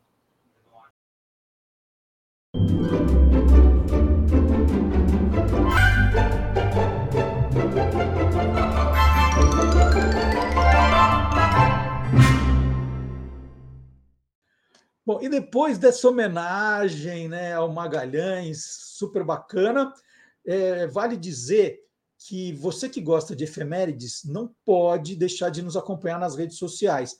Sempre tem alguma novidade, porque aqui no programa às vezes não dá para falar de tudo. Acontece muita coisa, muita coisa, muita data, é, muito entrevistados, colunistas trazendo sempre informações. Então pense no Olá Curiosos com vários tentáculos, né? como se fosse um polvo. Então, aqui nós somos o corpo, mas tem lá o nosso tentáculo no Facebook, tem o nosso tentáculo no Instagram, o nosso tentáculo no TikTok, e tem também o nosso tentáculo, que é muito importante, no site. O site do Guia dos Curiosos é ótimo para você se divertir, para você fazer um trabalho, né? tem informações que vão um pouquinho além do, do básico, né? tem é o lado curioso das coisas. Então, por exemplo, essa semana também nós tivemos o famoso Dia da Marmota. Dia da Marmota ficou celebrizado pelo filme Feitiço do Tempo, que tem o Bill Murray.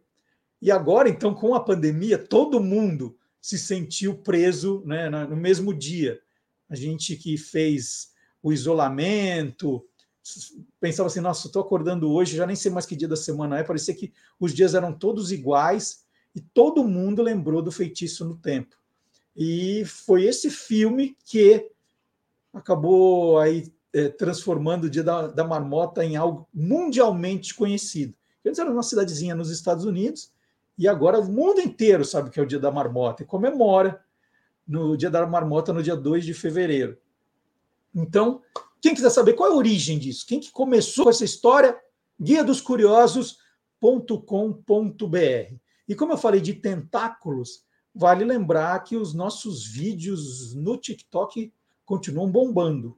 Estou fazendo um conteúdo bem legal com história de objetos, de coisas é, que eu tenho aqui em casa, de marcas, as pessoas adoram. E aí eu, dessa vez, fui até um drive-thru, olha só, tem produção no negócio. Fui num drive-thru, comprei um Big Mac, não comi, né? Eu fiquei guardando ele para gravar esse vídeo aí que você vai ver agora. O Big Mac foi criado nos Estados Unidos em 1967 por um franqueado do McDonald's da Pensilvânia. O nome dele, Jim Deligat. Em 1968, o sanduíche já estava espalhado por todo o país. E o primeiro nome dele foi The Aristocrat, depois Blue Ribbon Burger. O nome definitivo foi sugerido por uma secretária da área de publicidade da empresa de 21 anos. O nome dela, Esther Gligenstein Rose. Ela demorou 17 anos para ser reconhecida oficialmente como criadora da marca. Jim Deligat morreu em 2016 aos 98 anos e jura que nunca recebeu royalties pela criação, só uma placa de reconhecimento. A família de Deligatti ainda tem 18 restaurantes McDonald's, já foram 48. Em 2007, um deles se transformou no Big Mac Museum Restaurant, porque conta justamente todos os bastidores dessa história. E olha só, ele morreu aos 98 anos e dizia que comia Big Mac toda semana. olha só, que história. É, então, eu comprei, trouxe quentinho para casa, gravei o vídeo é, e, e, vídeo com comida é um problema, né? Porque fica sentindo aquele cheirinho e começa a salivar, pode estragar o vídeo. Então, os vídeos de comida são os mais difíceis. Eu lembro o dia que eu fiz a história do croissant, sofri, sofri bastante. O do cachorro quente foi desesperador, que eu assim parecia é, Foz do Iguaçu, né, as cataratas do Iguaçu que ficava assim, gente, que vontade. Aí acabou a gravação, falei, ficou bom? Ficou. Pá, mandei ver. É, e fica o convite também para quem ainda não conhece, o Guia dos Curiosos, edição fora de série, décimo livro da coleção, primeiro totalmente colorido, tá aqui com muita curiosidade de 18 temas diferentes. Não tem conteúdo totalmente diferente dos outros nove, tá, gente? É, um, é o décimo volume da coleção. E também aqui na descrição do vídeo você tem o link para o Guia dos Curiosos. Né? E vale para os curiosinhos. Você quer é, presentear alguma criança, volta às aulas agora, né, para eles se, é, se entusiasmarem por diferentes temas. Assim, poxa, ele fica lá o dia inteiro vendo coisa no TikTok, no Instagram. De repente, o Guia dos Curiosos pode despertar outros interesses. Né? Essa é a ideia. E você pode escrever para a gente também, se tiver alguma sugestão, alguma curiosidade, quer compartilhar um vídeo. O nosso e-mail é o olacuriosos, arroba guiadoscuriosos.com.br. Coloquei na tela aqui, olacuriosos, arroba guiadoscuriosos.com.br, para você participar do nosso programa também, interagindo com a gente. Quantas entrevistas já fizemos, por exemplo, por indicação de vocês, seguidores, aí, né? Olha, eu vi tal coisa, eu vi tal pessoa, estou te mandando uma foto disso, e vira a pauta aqui para a gente. É muito importante a sua participação. Bom, eu falei que 2022 vai ser um ano complicado, né? Muita fake news. Vamos nos preparar. Esse ano não vai ser fácil. E quem vai trabalhar muito esse ano, e é bom que tenha descansado, que esteja com as baterias recarregadas, quem vai trabalhar muito esse ano é o Gilmar Lopes. Aliás, em abril agora, o Gilmar Lopes completa 20 anos de combate à desinformação. 20 anos, gente, olha que bacana, ele é pioneiro de verdade, quando ainda não se falava em agências de checagem, checadores de fatos, né? O Gilmar começou, né, vislumbrou essa possibilidade. Hoje é um dos mais respeitados checadores de fatos do país. Tem o site e-farsas.com, que completa 20 anos em abril. Nós vamos fazer festa aqui para você, Gilmar.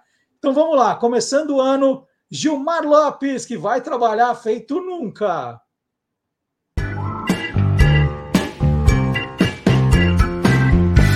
Verdadeiro ou farsa? Esse vídeo tem um pouco mais de um minuto de duração e já foi visto milhões de vezes desde que começou a ser compartilhado nas redes sociais. Ele apareceu na segunda metade ali de janeiro de 2022 e nele a gente pode ver um veículo azul sendo manobrado por um motorista muito habilidoso que consegue virar o carro na beirinha do que parece ser um enorme precipício. Nossa, que perigo, hein? É claro que um monte de gente entrou em contato querendo saber Será que isso é verdadeiro ou farsa? É verdadeiro! É, o vídeo é verdadeiro, mas ele não foi feito na beira de um penhasco nem de um precipício.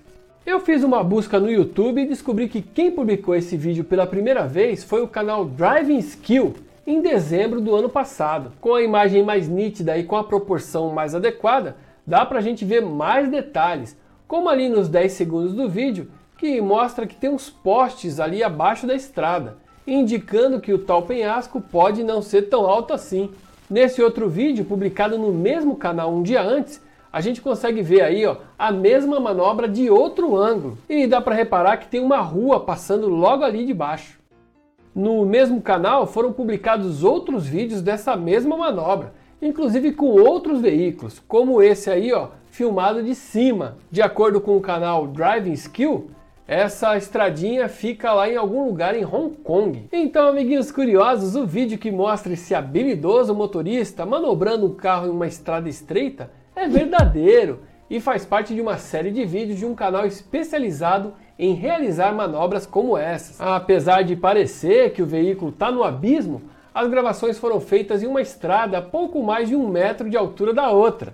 De qualquer forma, o motorista se mostrou ser bastante habilidoso, né? E aí, você quer saber se o que está rolando na internet é verdadeiro ou farsa? Então entra lá no www.e-farsas.com. Ah, e não tenta fazer isso em casa não, hein? E depois do Gilmar Lopes com mais um verdadeiro ou farsa, nós vamos continuar falando sobre fake news, sobre desinformação. E a minha convidada hoje, aqui no Lá Curiosos, é a Januária Alves. A Januária é mestre em comunicação social, jornalista, educomunicadora, adoro essa palavra, e autora de mais de 60 livros infantis e juvenis, sendo dois deles já vencedores do Prêmio Jabuti de Literatura Brasileira. E nós vamos falar sobre o mais recente deles, que é o Show Fake News, da Januária em parceria com o Maurício. Olha, você tem também, que coincidência. Então, que coisa, tem um aqui do meu ladinho. Olha aqui, o Show Fake News com a turma da Mônica Jovem, né? E, e todas as ilustrações do Maurício de Souza. A Januária também é colunista do Nexo Jornal e colaboradora do Rede Cordiais, uma organização de educação midiática que capacita para o combate à desinformação. Olha só que trabalho maravilhoso que a Januária faz. Januária, bom dia, tudo bem com você? Bom dia, Marcelo, tudo bom? Super honrada de estar aqui no seu programa. Sou fã do programa do Guia dos Curiosos, até porque sou uma curiosa é, é, empedernida, não tem jeito. Então, estou em casa, me sinto em casa. Muito obrigada pelo convite. Você já é sócia do programa né, nessa nova fase, o, o, tanto de vezes que você participou, sempre trazendo curiosidades incríveis. Januário, eu queria começar, antes de falar do livro, né? Uhum. Tem uma história muito bacana aqui, que é da sua relação com o Maurício de Souza. Que quando eu peguei o livro, eu falei assim: ah, tá bom, a Januário escreveu, o Maurício ilustrou e pronto. Né? Eles nem se sabem quem. Um não conhece o outro, né? Porque às vezes a editora resolve É quem verdade. vai, vai é, ilustrar e as pessoas não se conhecem. É E no seu caso, não. Tem uma história muito bonita aqui que eu queria começar com ela. Pois é, então, o Maurício é o que eu chamo de meu mago padrinho, para não dizer que é uma fada madrinha. O Maurício é um amigo, assim, eu conheci aos 15 anos, ou seja, 40 anos atrás. Eu, eu morava em Pernambuco, em Recife, e era colaboradora de um jornal, do suplemento infantil do Diário de Pernambuco, chamava-se Júnior, e fui designada, como minha família morava aqui em São Paulo, eu vinha passar as férias, fui designada para entrevistá-lo. Então, lá fui eu, 15, 16 anos, para entrevistar o Maurício, e, e aí comentei com ele, olha, eu estou escrevendo um livro, eu quero muito ser escritor e tal, o nome do meu livro é O Dia em que a Terra se Apaixonou. Ele falou, nossa, que título bonito, que bacana, manda para mim quando você acabar. Aí eu falei, né? Imagina, né? Vou mandar, mas ele nunca que vai ler esse livro, né? E de fato, mandei. E assim, sei lá, uns dois, três meses depois, chega na minha casa uma folha de sulfite elegantemente escrita à mão, com uma carta dele dizendo: Eis o prefácio para o seu livro O Dia em que a Terra se Apaixonou. Eu espero que ajude, porque você é uma, uma escritora em potencial. Eu espero que te ajude, que te abra portas. Bom, eu olhei aquilo umas dez vezes, a minha mãe olhava o remetente e falava, eu acho que é dele mesmo. A assinatura igual, eu falei, nossa, ele me escreveu, não, é? não acredito e ainda tem um prefácio na mão. E aí não preciso nem dizer que não, não me abriu uma porta, me abriu uma porteira, né? E eu encontrei uma editora, e aí aos 18 anos eu publiquei o meu primeiro livro, assim, abençoada por ele, né? E começamos uma amizade quando eu vim, eu fiz faculdade de jornalismo, eu virei editora do jornal aonde eu comecei a escrever com 11, 12 anos, continuei cobrindo, né, toda vez que eu vinha aqui para São Paulo, fazia uma matéria com ele, etc e tal. E quando eu vim morar aqui, fui trabalhar lá com ele. Ele me convidou, ele estava abrindo já esse mercado dos livros literários para crianças, e ficamos amigos, assim. Foi, foi muito bonito, porque eu, quando eu ganhei o primeiro Jabuti, ele estava na plateia, estava assim na primeira fila, porque ele também estava indicado. E aí foi muito legal, porque eu recebi o troféu, desci as escadas, entreguei para ele e falei: olha, com certeza a minha história seria outra se não tivesse sido o seu prefácio, né? E choramos juntos.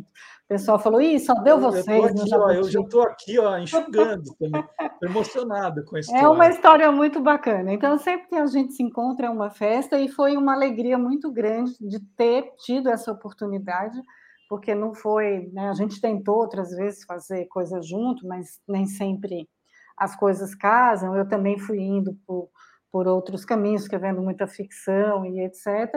Mas quando eu levei a ideia, né, ele falou: nossa, nossa oportunidade. Agora a gente, agora a gente trabalha junto e a gente está bem feliz assim. Toda vez que a gente se encontra agora virtualmente, a gente sempre fala: puxa vida, né? A vida é maravilhosa. 40 anos depois estamos nós aqui fazendo alguma coisa junto e uma coisa que ele está muito feliz, né, de, fazer e eu mais ainda. Então, é, Januara, você é uma grande combatente à desinformação, né? Eu, eu falei aqui do, do livro novo, falei aqui das suas colunas. É, e antes do show, vamos, a gente vai falar do show fake news, mas antes, você já tinha lançado Como Não Ser Enganado pelas Fake News, né, em parceria com a Flávia Aidar. Isso. Por que você está sentindo tanta necessidade de falar sobre o tema atualmente? Pois é, estou preocupada, né? Estou muito preocupada. Eu uh, realmente eu brinco que eu sou uma dinossauro dessas questões, né, da desinformação, porque eu sou da primeira turma que se falou em educomunicação na USP, nem tinha esse nome, né? A especialização era leitura crítica de comunicação. Então, é, desde essa época, quer dizer, lá se vão 30 anos, que eu já vinha preocupado com essa questão de por que, que as escolas realmente não, não introduziam esse tema, é, para além de fazer jornal. A minha tese de mestrado foi sobre né, como se faz jornal em sala de aula, mas é, a, a necessidade de se levar esse assunto para dentro da escola de uma maneira mais sistematizada, né, virar uma disciplina. Então, essa, essa é uma causa que sempre me preocupou, e na medida que a mídia realmente foi se tornando o nosso meio. Ela está entre nós e o mundo. Então, não tem jeito. Tudo que a gente sabe, a gente sabe porque alguém editou para a gente, alguém recortou, alguém trouxe, né? E aí entraram as redes sociais, a coisa complicou muitíssimo. Porque se antes a gente tinha os grandes conglomerados, a gente tinha a imprensa, você é jornalista, a gente sabe do trabalho do jornalista em apurar, checar, rechecar, né? Então, assim, a gente já tinha um problema grande de erro né, de reportagem, de viés de reportagem, com as redes sociais a coisa, né, todos viraram jornalistas, todos viraram influenciadores, e virou essa bagunça que, que a gente está vivendo. Então, de, de 2014, 2015, quando a Unesco lançou esse trabalho que eles têm, né, de formação de professores, eles têm um material específico. É, os professores que estiverem ouvindo a gente aqui, os interessados, podem baixar no site deles gratuitamente. Eu comecei a trabalhar com essa metodologia e aí eu falei, olha, gente, não tem mais jeito, né? Entrei lá como colaboradora também da, da Unesco, do Mil Literacy, que é um, é um grupo especializado né, de, de, de educação midiática, e vamos batalhar, vamos lutar para que as pessoas realmente saibam da importância do papel de cada um de nós no combate à desinformação. Entrou a pandemia, a coisa complicou, a própria Organização Mundial da Saúde cunhou o termo, né? Estamos vivendo uma infodemia, como disse o, Tedros Adhanom, a gente tem o vírus de inimigo, mas a desinformação é outra muito maior, né, causando uhum. muitos danos. Então, o Como Não Ser Enganado é, pelas Fake News saiu em 2019, foi pioneiro, e é um livro informativo, né, um livro que dá conta de, de algumas curiosidades e de deixar também algumas questões para os meninos se perguntarem né, e irem atrás. E, e eu acho que a luta está só começando, Marcelo. temos muito, Isso, temos muito chão pela frente para combater é, esse fenômeno tão, né, tão ruim para a humanidade, de uma maneira geral, né? Janora, ao escolher a turma da, da Mônica Jovem, né, que é uma, uma turma um pouquinho mais velha, a ideia é atingir também, né, um, não é um público infantil. Né? Eu acho que esse, esse, o Como Não Ser Enganado pelas Fake News, pegava um público um pouquinho mais jovem, né? E agora que você está trazendo esse, esses conceitos, é, essas informações para um público mais adolescente. É, uhum. e, e, o tempo todo a gente se pergunta, né? Porque no começo falava assim, não, é só o pessoal mais velho que não tem muito acesso à internet que cai, que não sabe checar. Depois fala, não, as crianças também são alvo. Agora a gente fala assim, não, os adolescentes. Já... Quer dizer, é, é, não tem idade mais, né? É, todo mundo é vítima.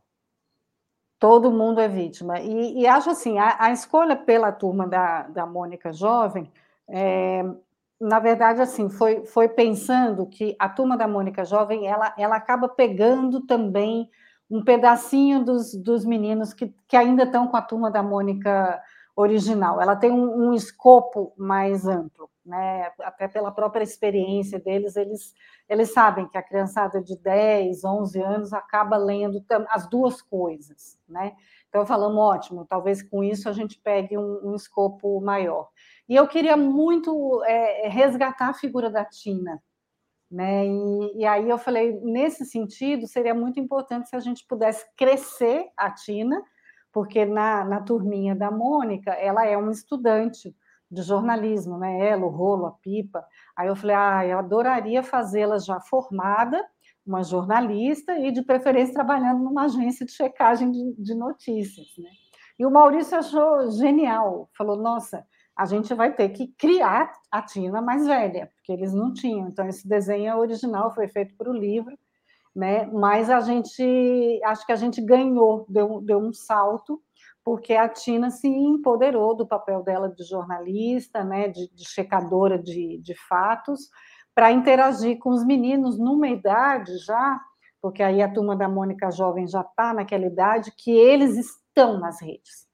Né? Porque a gente sabe que, teoricamente, eles estão e desde muito cedo. Né?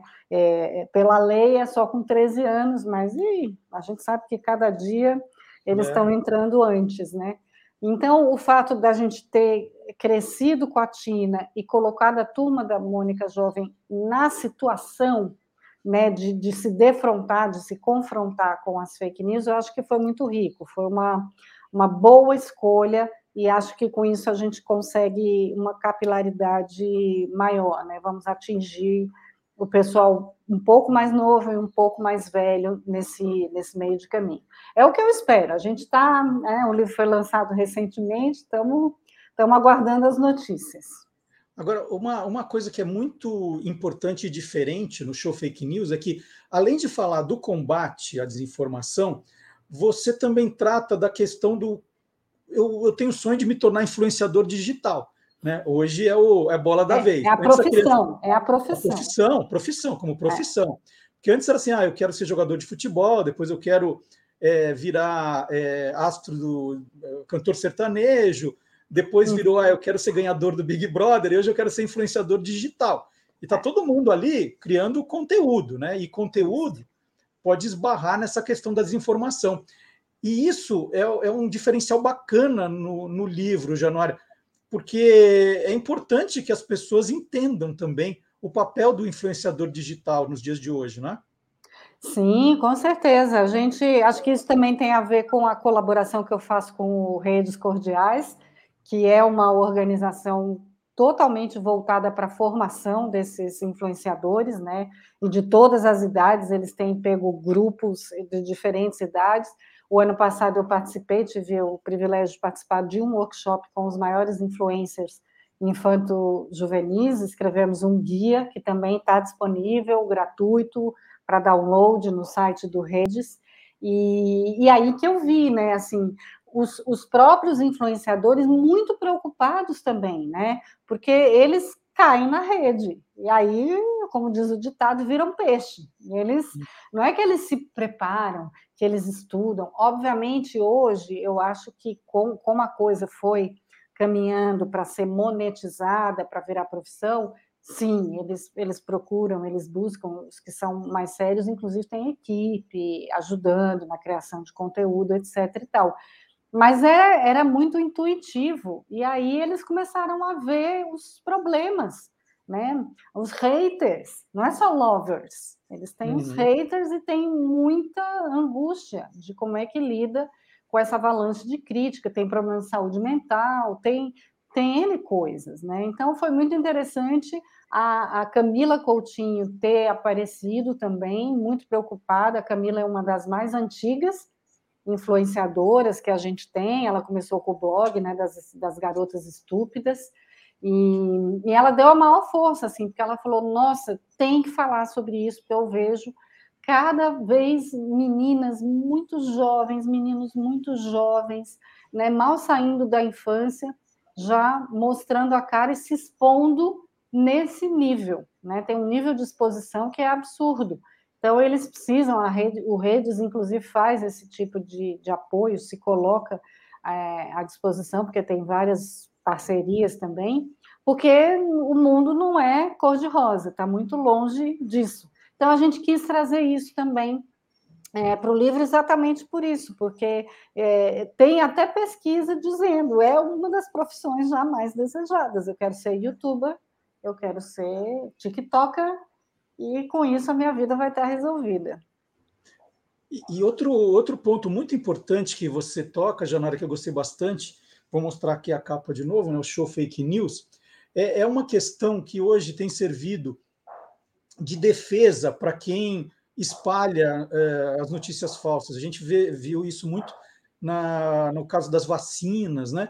Que a pessoa diz: não, não, eu, você está você tá me censurando, você está combatendo a minha liberdade de expressão. E quando a Tina vai justamente falar, eu não sei se pode ficar dando spoiler aqui. Pode, mas... é tranquilo. quando a Tina vai dar a palestra na escola, tem um grupo ali que é, meio que é, se posiciona contra o que ela está dizendo. Está dizendo que ela é que está errada, porque está tirando a liberdade de expressão.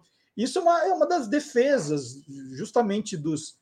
É, aí a gente fala dos negacionistas. É, Terraplanistas, tem para tudo. É, e essa é uma questão interessante a ser discutida, né? Porque é, quem tem dúvida sobre isso ainda vai entender no livro como isso funciona. Sim, e, e, e, é assim, é aquela fronteira, né, que é muito tênue, né, que é a grande discussão, inclusive com relação à regulação das redes sociais, né, o que, o que, o que eles podem deixar circular, o que eles têm que tirar, né, então até que ponto você tem o direito de dizer o que você pensa, se aquilo é, é uma mentira, se aquilo vai contra as evidências científicas, as pesquisas, se aquilo mata, o que você fala pode matar. As pessoas têm que ser é, responsabilizadas por isso. Né? Então, eu acho que é uma discussão, não, não temos ainda, eu acho, né, no momento, nenhuma solução para esse problema, né? Tanto que as plataformas estão aí sendo bombardeadas no, no mundo inteiro, né? O que que faz o Twitter, o que que faz o Facebook? Esse ano nós teremos eleições aqui, então provavelmente a, a, a arena de guerra vai ser nas redes, não tenho, não tenho nenhuma dúvida. Então, eu acho que é uma discussão muito importante. Eu tenho sempre chamado muito atenção para a questão do mundo online e do mundo offline. As pessoas vão para o mundo online muito respaldadas, né? Elas estão sentadas na sua casa, diante do seu computador, e aí falam o que quiser, coisas que muito dificilmente falariam olho no olho, tete a tete, né? Então, eu tenho chamado muita atenção para se pensar sobre isso. Quer dizer, você falaria isso olhando para a pessoa? Você diria isso numa roda de conversa? que entendeu que a vacina causa, causa você vira jacaré, você seria motivo de chacota, as pessoas ririam de você, você seguiria dizendo isso e afirmando isso. Então, são questões que eu acho que têm que ser colocadas. E as crianças estão aí, eles, inclusive, têm é, essa, essa grande vantagem que os jovens convivem muito em grupo, né? e o grupo tem essa força né, de, de, regular, de criticar, né, para o bem e para o mal, né? Uhum. Mas tem. Então eu acho que, que é um tema que tem que ser discutido à exaustão, tem que ser levado os cases para a sala de aula, o que você faria, o que você diria, porque isso é, é um exercício cotidiano, né? A liberdade de expressão não, ela não é uma coisa intangível ela está aqui, né? Está tá entre o respeito que eu tenho entre o que você pergunta e eu respondo. Então, ela, ela é muito tangível, ela é muito concreta. Eu acho que a gente tem que trazer cada vez mais, mais para perto do nosso cotidiano, na família, na escola, em todos os lugares. Bom, então, vou, vou deixar as dicas, então, do, do novo livro da Januária, com Maurício de Souza, Turma da Mônica Jovem, o Show Fake News, e o anterior, Como Não Ser Enganado, pelas fake news, em parceria com a Flávia Aidar. E você estava me contando antes da entrevista, né, que tem uma, já tem página do show fake news. Como é que conta um pouquinho só onde te, onde encontrar então o, o esses seus artigos, esse seu trabalho, Januária?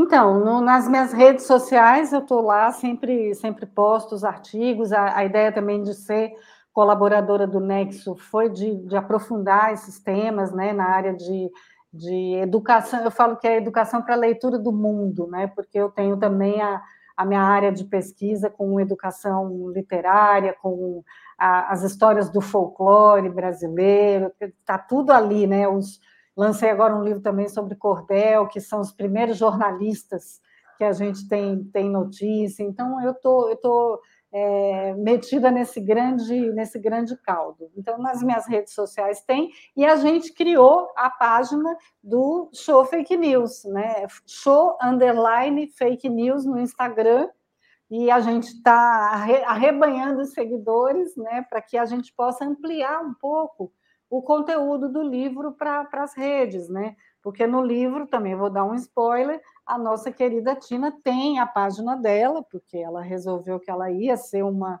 uma influencer e ela ia é, contribuir através das redes sociais para esclarecer. Então, estou eu aí com a missão de continuar com essa página do livro para que a gente possa ampliar a discussão. É, é um tema quente, candente, né? Então tem sempre assunto, tem sempre coisa. E aí mandem também suas sugestões lá no direct, o que, que vocês acham interessante a gente falar. A ideia é, é ir ampliando esse, esse trabalho que é do, do livro para o mundo, né? Porque o livro é, é isso, a ideia é, longe dele esgotar o assunto, que é muito complexo, muito extenso, a ideia é cutucar mesmo, né? É ver o que cada um de nós pode fazer para tornar esse, esse ambiente online um pouco mais ético, sustentável, gentil, cordial. E, e com certeza está na mão de cada um. Eu falo, ninguém curte, ninguém é, responde, ninguém compartilha impunemente. Todos nós temos o nosso papel. Então, show fake news. Ninguém quer. Legal. Show fake news de verdade. Isso eu queria aí. muito agradecer mais uma vez. Ela, já falei, ela tem a carteirinha de sócia aqui do Olá Curiosa. Januária Alves, escritora, jornalista, educomunicadora, autora de mais de 60 livros infantis, juvenis e o mais recente, como já falei aqui, foi o tema da nossa entrevista, o Show Fake News. Januária, muito obrigado. Tendo novidade, por favor, nos informe. Isso é verdade, viu? É um convite verdadeiro para você. Com certeza, sem fake news. Estamos juntos na mesma causa. Você com seu esquadrão é, curioso, que eu sou fã também dos seus personagens. Então, estamos juntos. Estamos juntos. E muito obrigado pela citação ali do, do Esquadrão Curioso Caçadores de Fake News no seu livro também. Fiquei muito ah, feliz. Uma super referência para todos nós. Vamos junto que a gente, a gente vai conseguir. Vamos chegar lá. Super é obrigada aí. pelo convite. E aqui no Olá Curiosos, agora nós vamos continuar falando de livros. Chegou a hora do quadro Tô Lendo. Vamos acompanhar?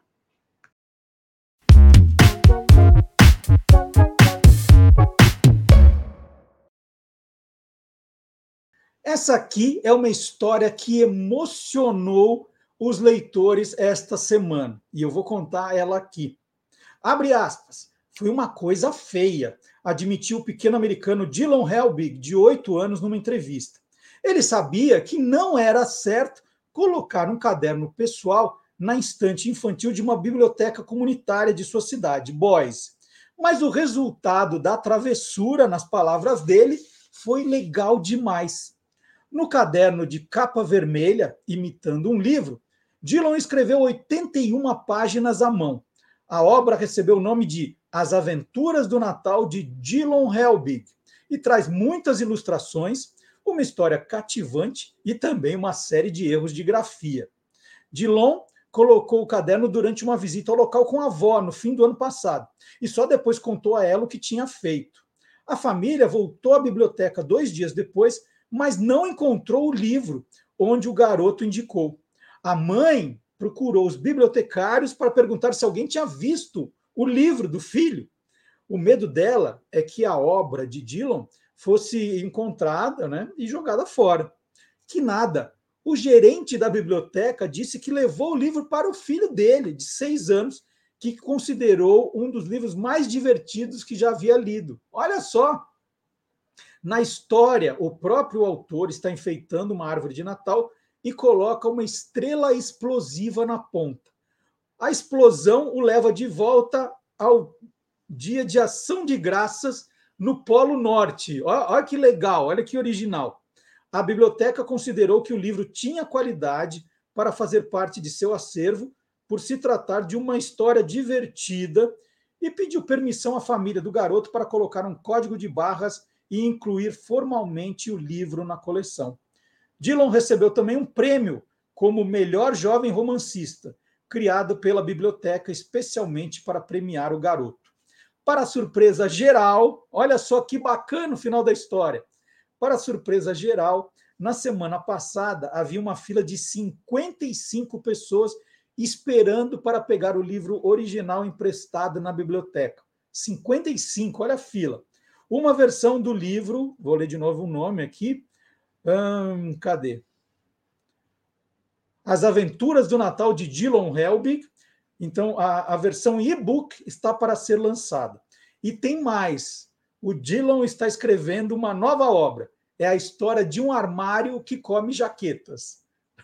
que sensacional! Tem uma gaveta aqui em casa que come meia. Esse é um armário que come jaquetas. Que história maravilhosa do Dylan Helbig que valia a pena ser compartilhada com vocês aqui no Tolendo. E aquele pedido de sempre, né? Você está aqui acompanhando o programa, você já deixou o seu like no programa? Já deu aquele joinha, já fez um comentário? Não é só no chat, gente, nos comentários também. Você que está acompanhando no Facebook já compartilhou o programa? Continua fazendo aquela propaganda, é, não vou dizer que é boca a boca, mas quase, né? Vale como boca a boca, contando para os seus amigos do programa, dizendo que você acompanha. Que é impressionante, um ano e meio depois, tem gente ainda aparecendo nova, assim, que aparece numa rede social e falando: Ah, o Você é Curioso acabou? Eu falo, não, não acabou, está aqui a pessoa. Nossa, eu não sabia, que grande descoberta, vou acompanhar. Né? Então tem gente que ainda não sabe, é importante que vocês espalhem. Quanto mais espalhar, mais gente vai descobrir e vem aqui com a gente. Né? Já, só aqui no YouTube já somos mais de 6 mil seguidores e o programa também roda. Né? Tem gente que fala, ah, eu gostava no tempo do rádio, que ficava ouvindo só, não quero ver. Tudo bem, tem nas plataformas de áudio também. Você pode baixar no sábado às 10 da manhã e ouvir no Spotify, no Deezer, no SoundCloud. Nós estamos nessas principais plataformas. Então, espalhe, por favor, dê o seu like, ajude no, no engajamento do programa. Então, o engajamento é você curtir, comentar, compartilhar. Isso faz com que as plataformas entendam que o programa tem potencial e mais gente precisa conhecê-lo. É assim que funciona. E um convite também para você acompanhar a newsletter, nossa newsletter. Está no site do Guia dos Curiosos, tem lá o quadradinho que você pode receber informações às sextas-feiras, oito da noite, do que a gente tem feito nas redes sociais, no programa. Então é muito fácil, é só você colocar o seu e-mail e colocar assinar, não precisa preencher nada e você recebe a mensagem. Se você não recebeu na sexta, às 8 da noite, dá uma olhadinha na sua caixa de spam, vê se não está parado lá para você liberar. Não é spam, aí você começa a receber. E ao receber, gente, abre o e-mail, né? dá uma olhada no que tem, quais são as novidades, já conta, fala, puxa vida, eu acho que tem um amigo que vai gostar dessa história de da Nara Leão, por exemplo, no programa de hoje. Então já avisa, olha, amanhã no programa vai acontecer isso. Né? Já vai avisando as pessoas. E agora, falei de podcast aqui, nós vamos chamar o professor Marcelo Abudi. O professor Marcelo Abudi é criador do blog Peças Raras, que é um grande documento da história do rádio, das curiosidades do rádio, ele é um grande estudioso e agora também sabe tudo de podcast e faz aquela seleção, aquela curadoria para você. Vamos lá?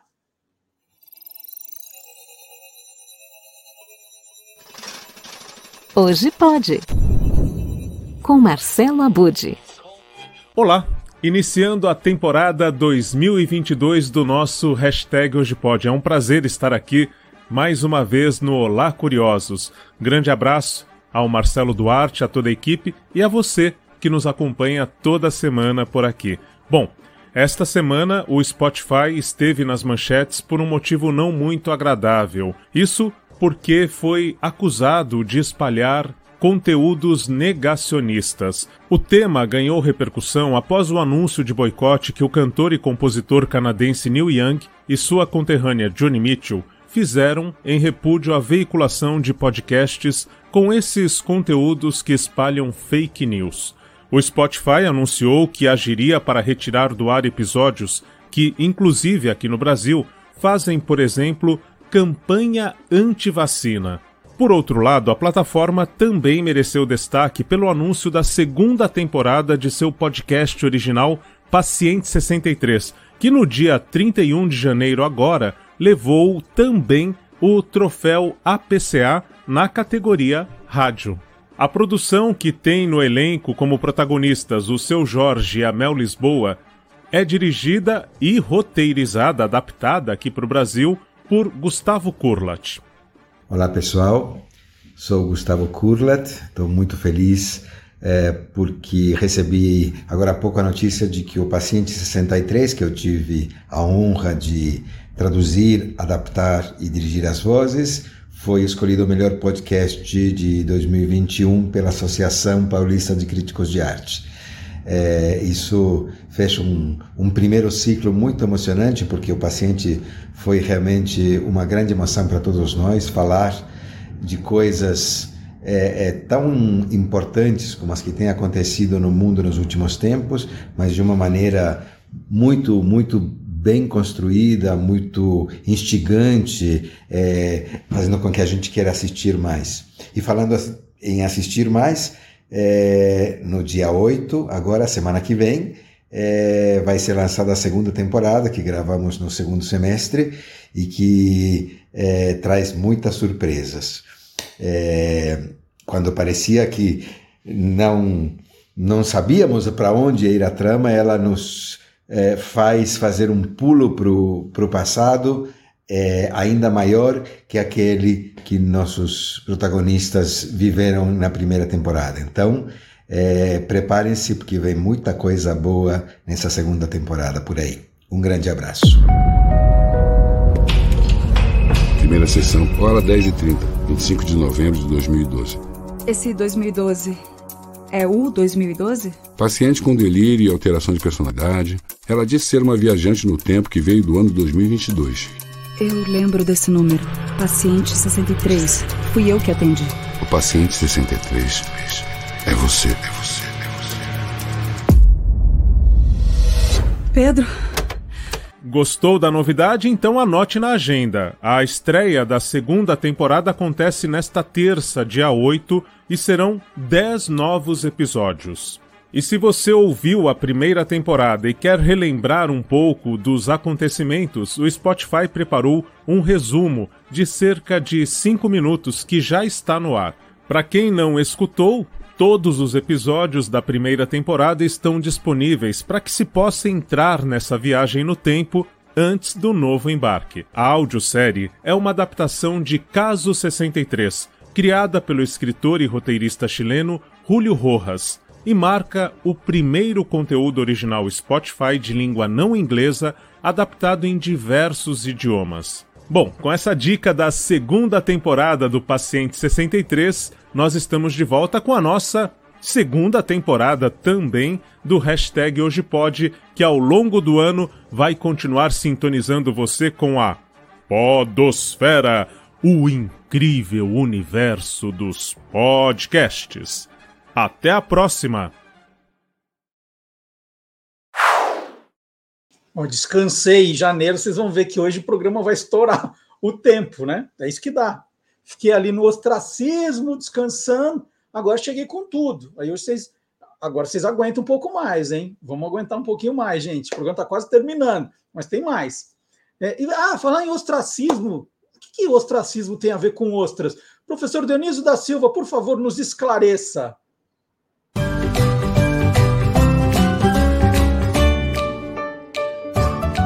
palavra nua e crua. Quem você quer mandar para o ostracismo em 2022? Mas o que, que isso tem a ver com ostra? O ostracismo foi votado originalmente na Grécia Antiga e em praça pública.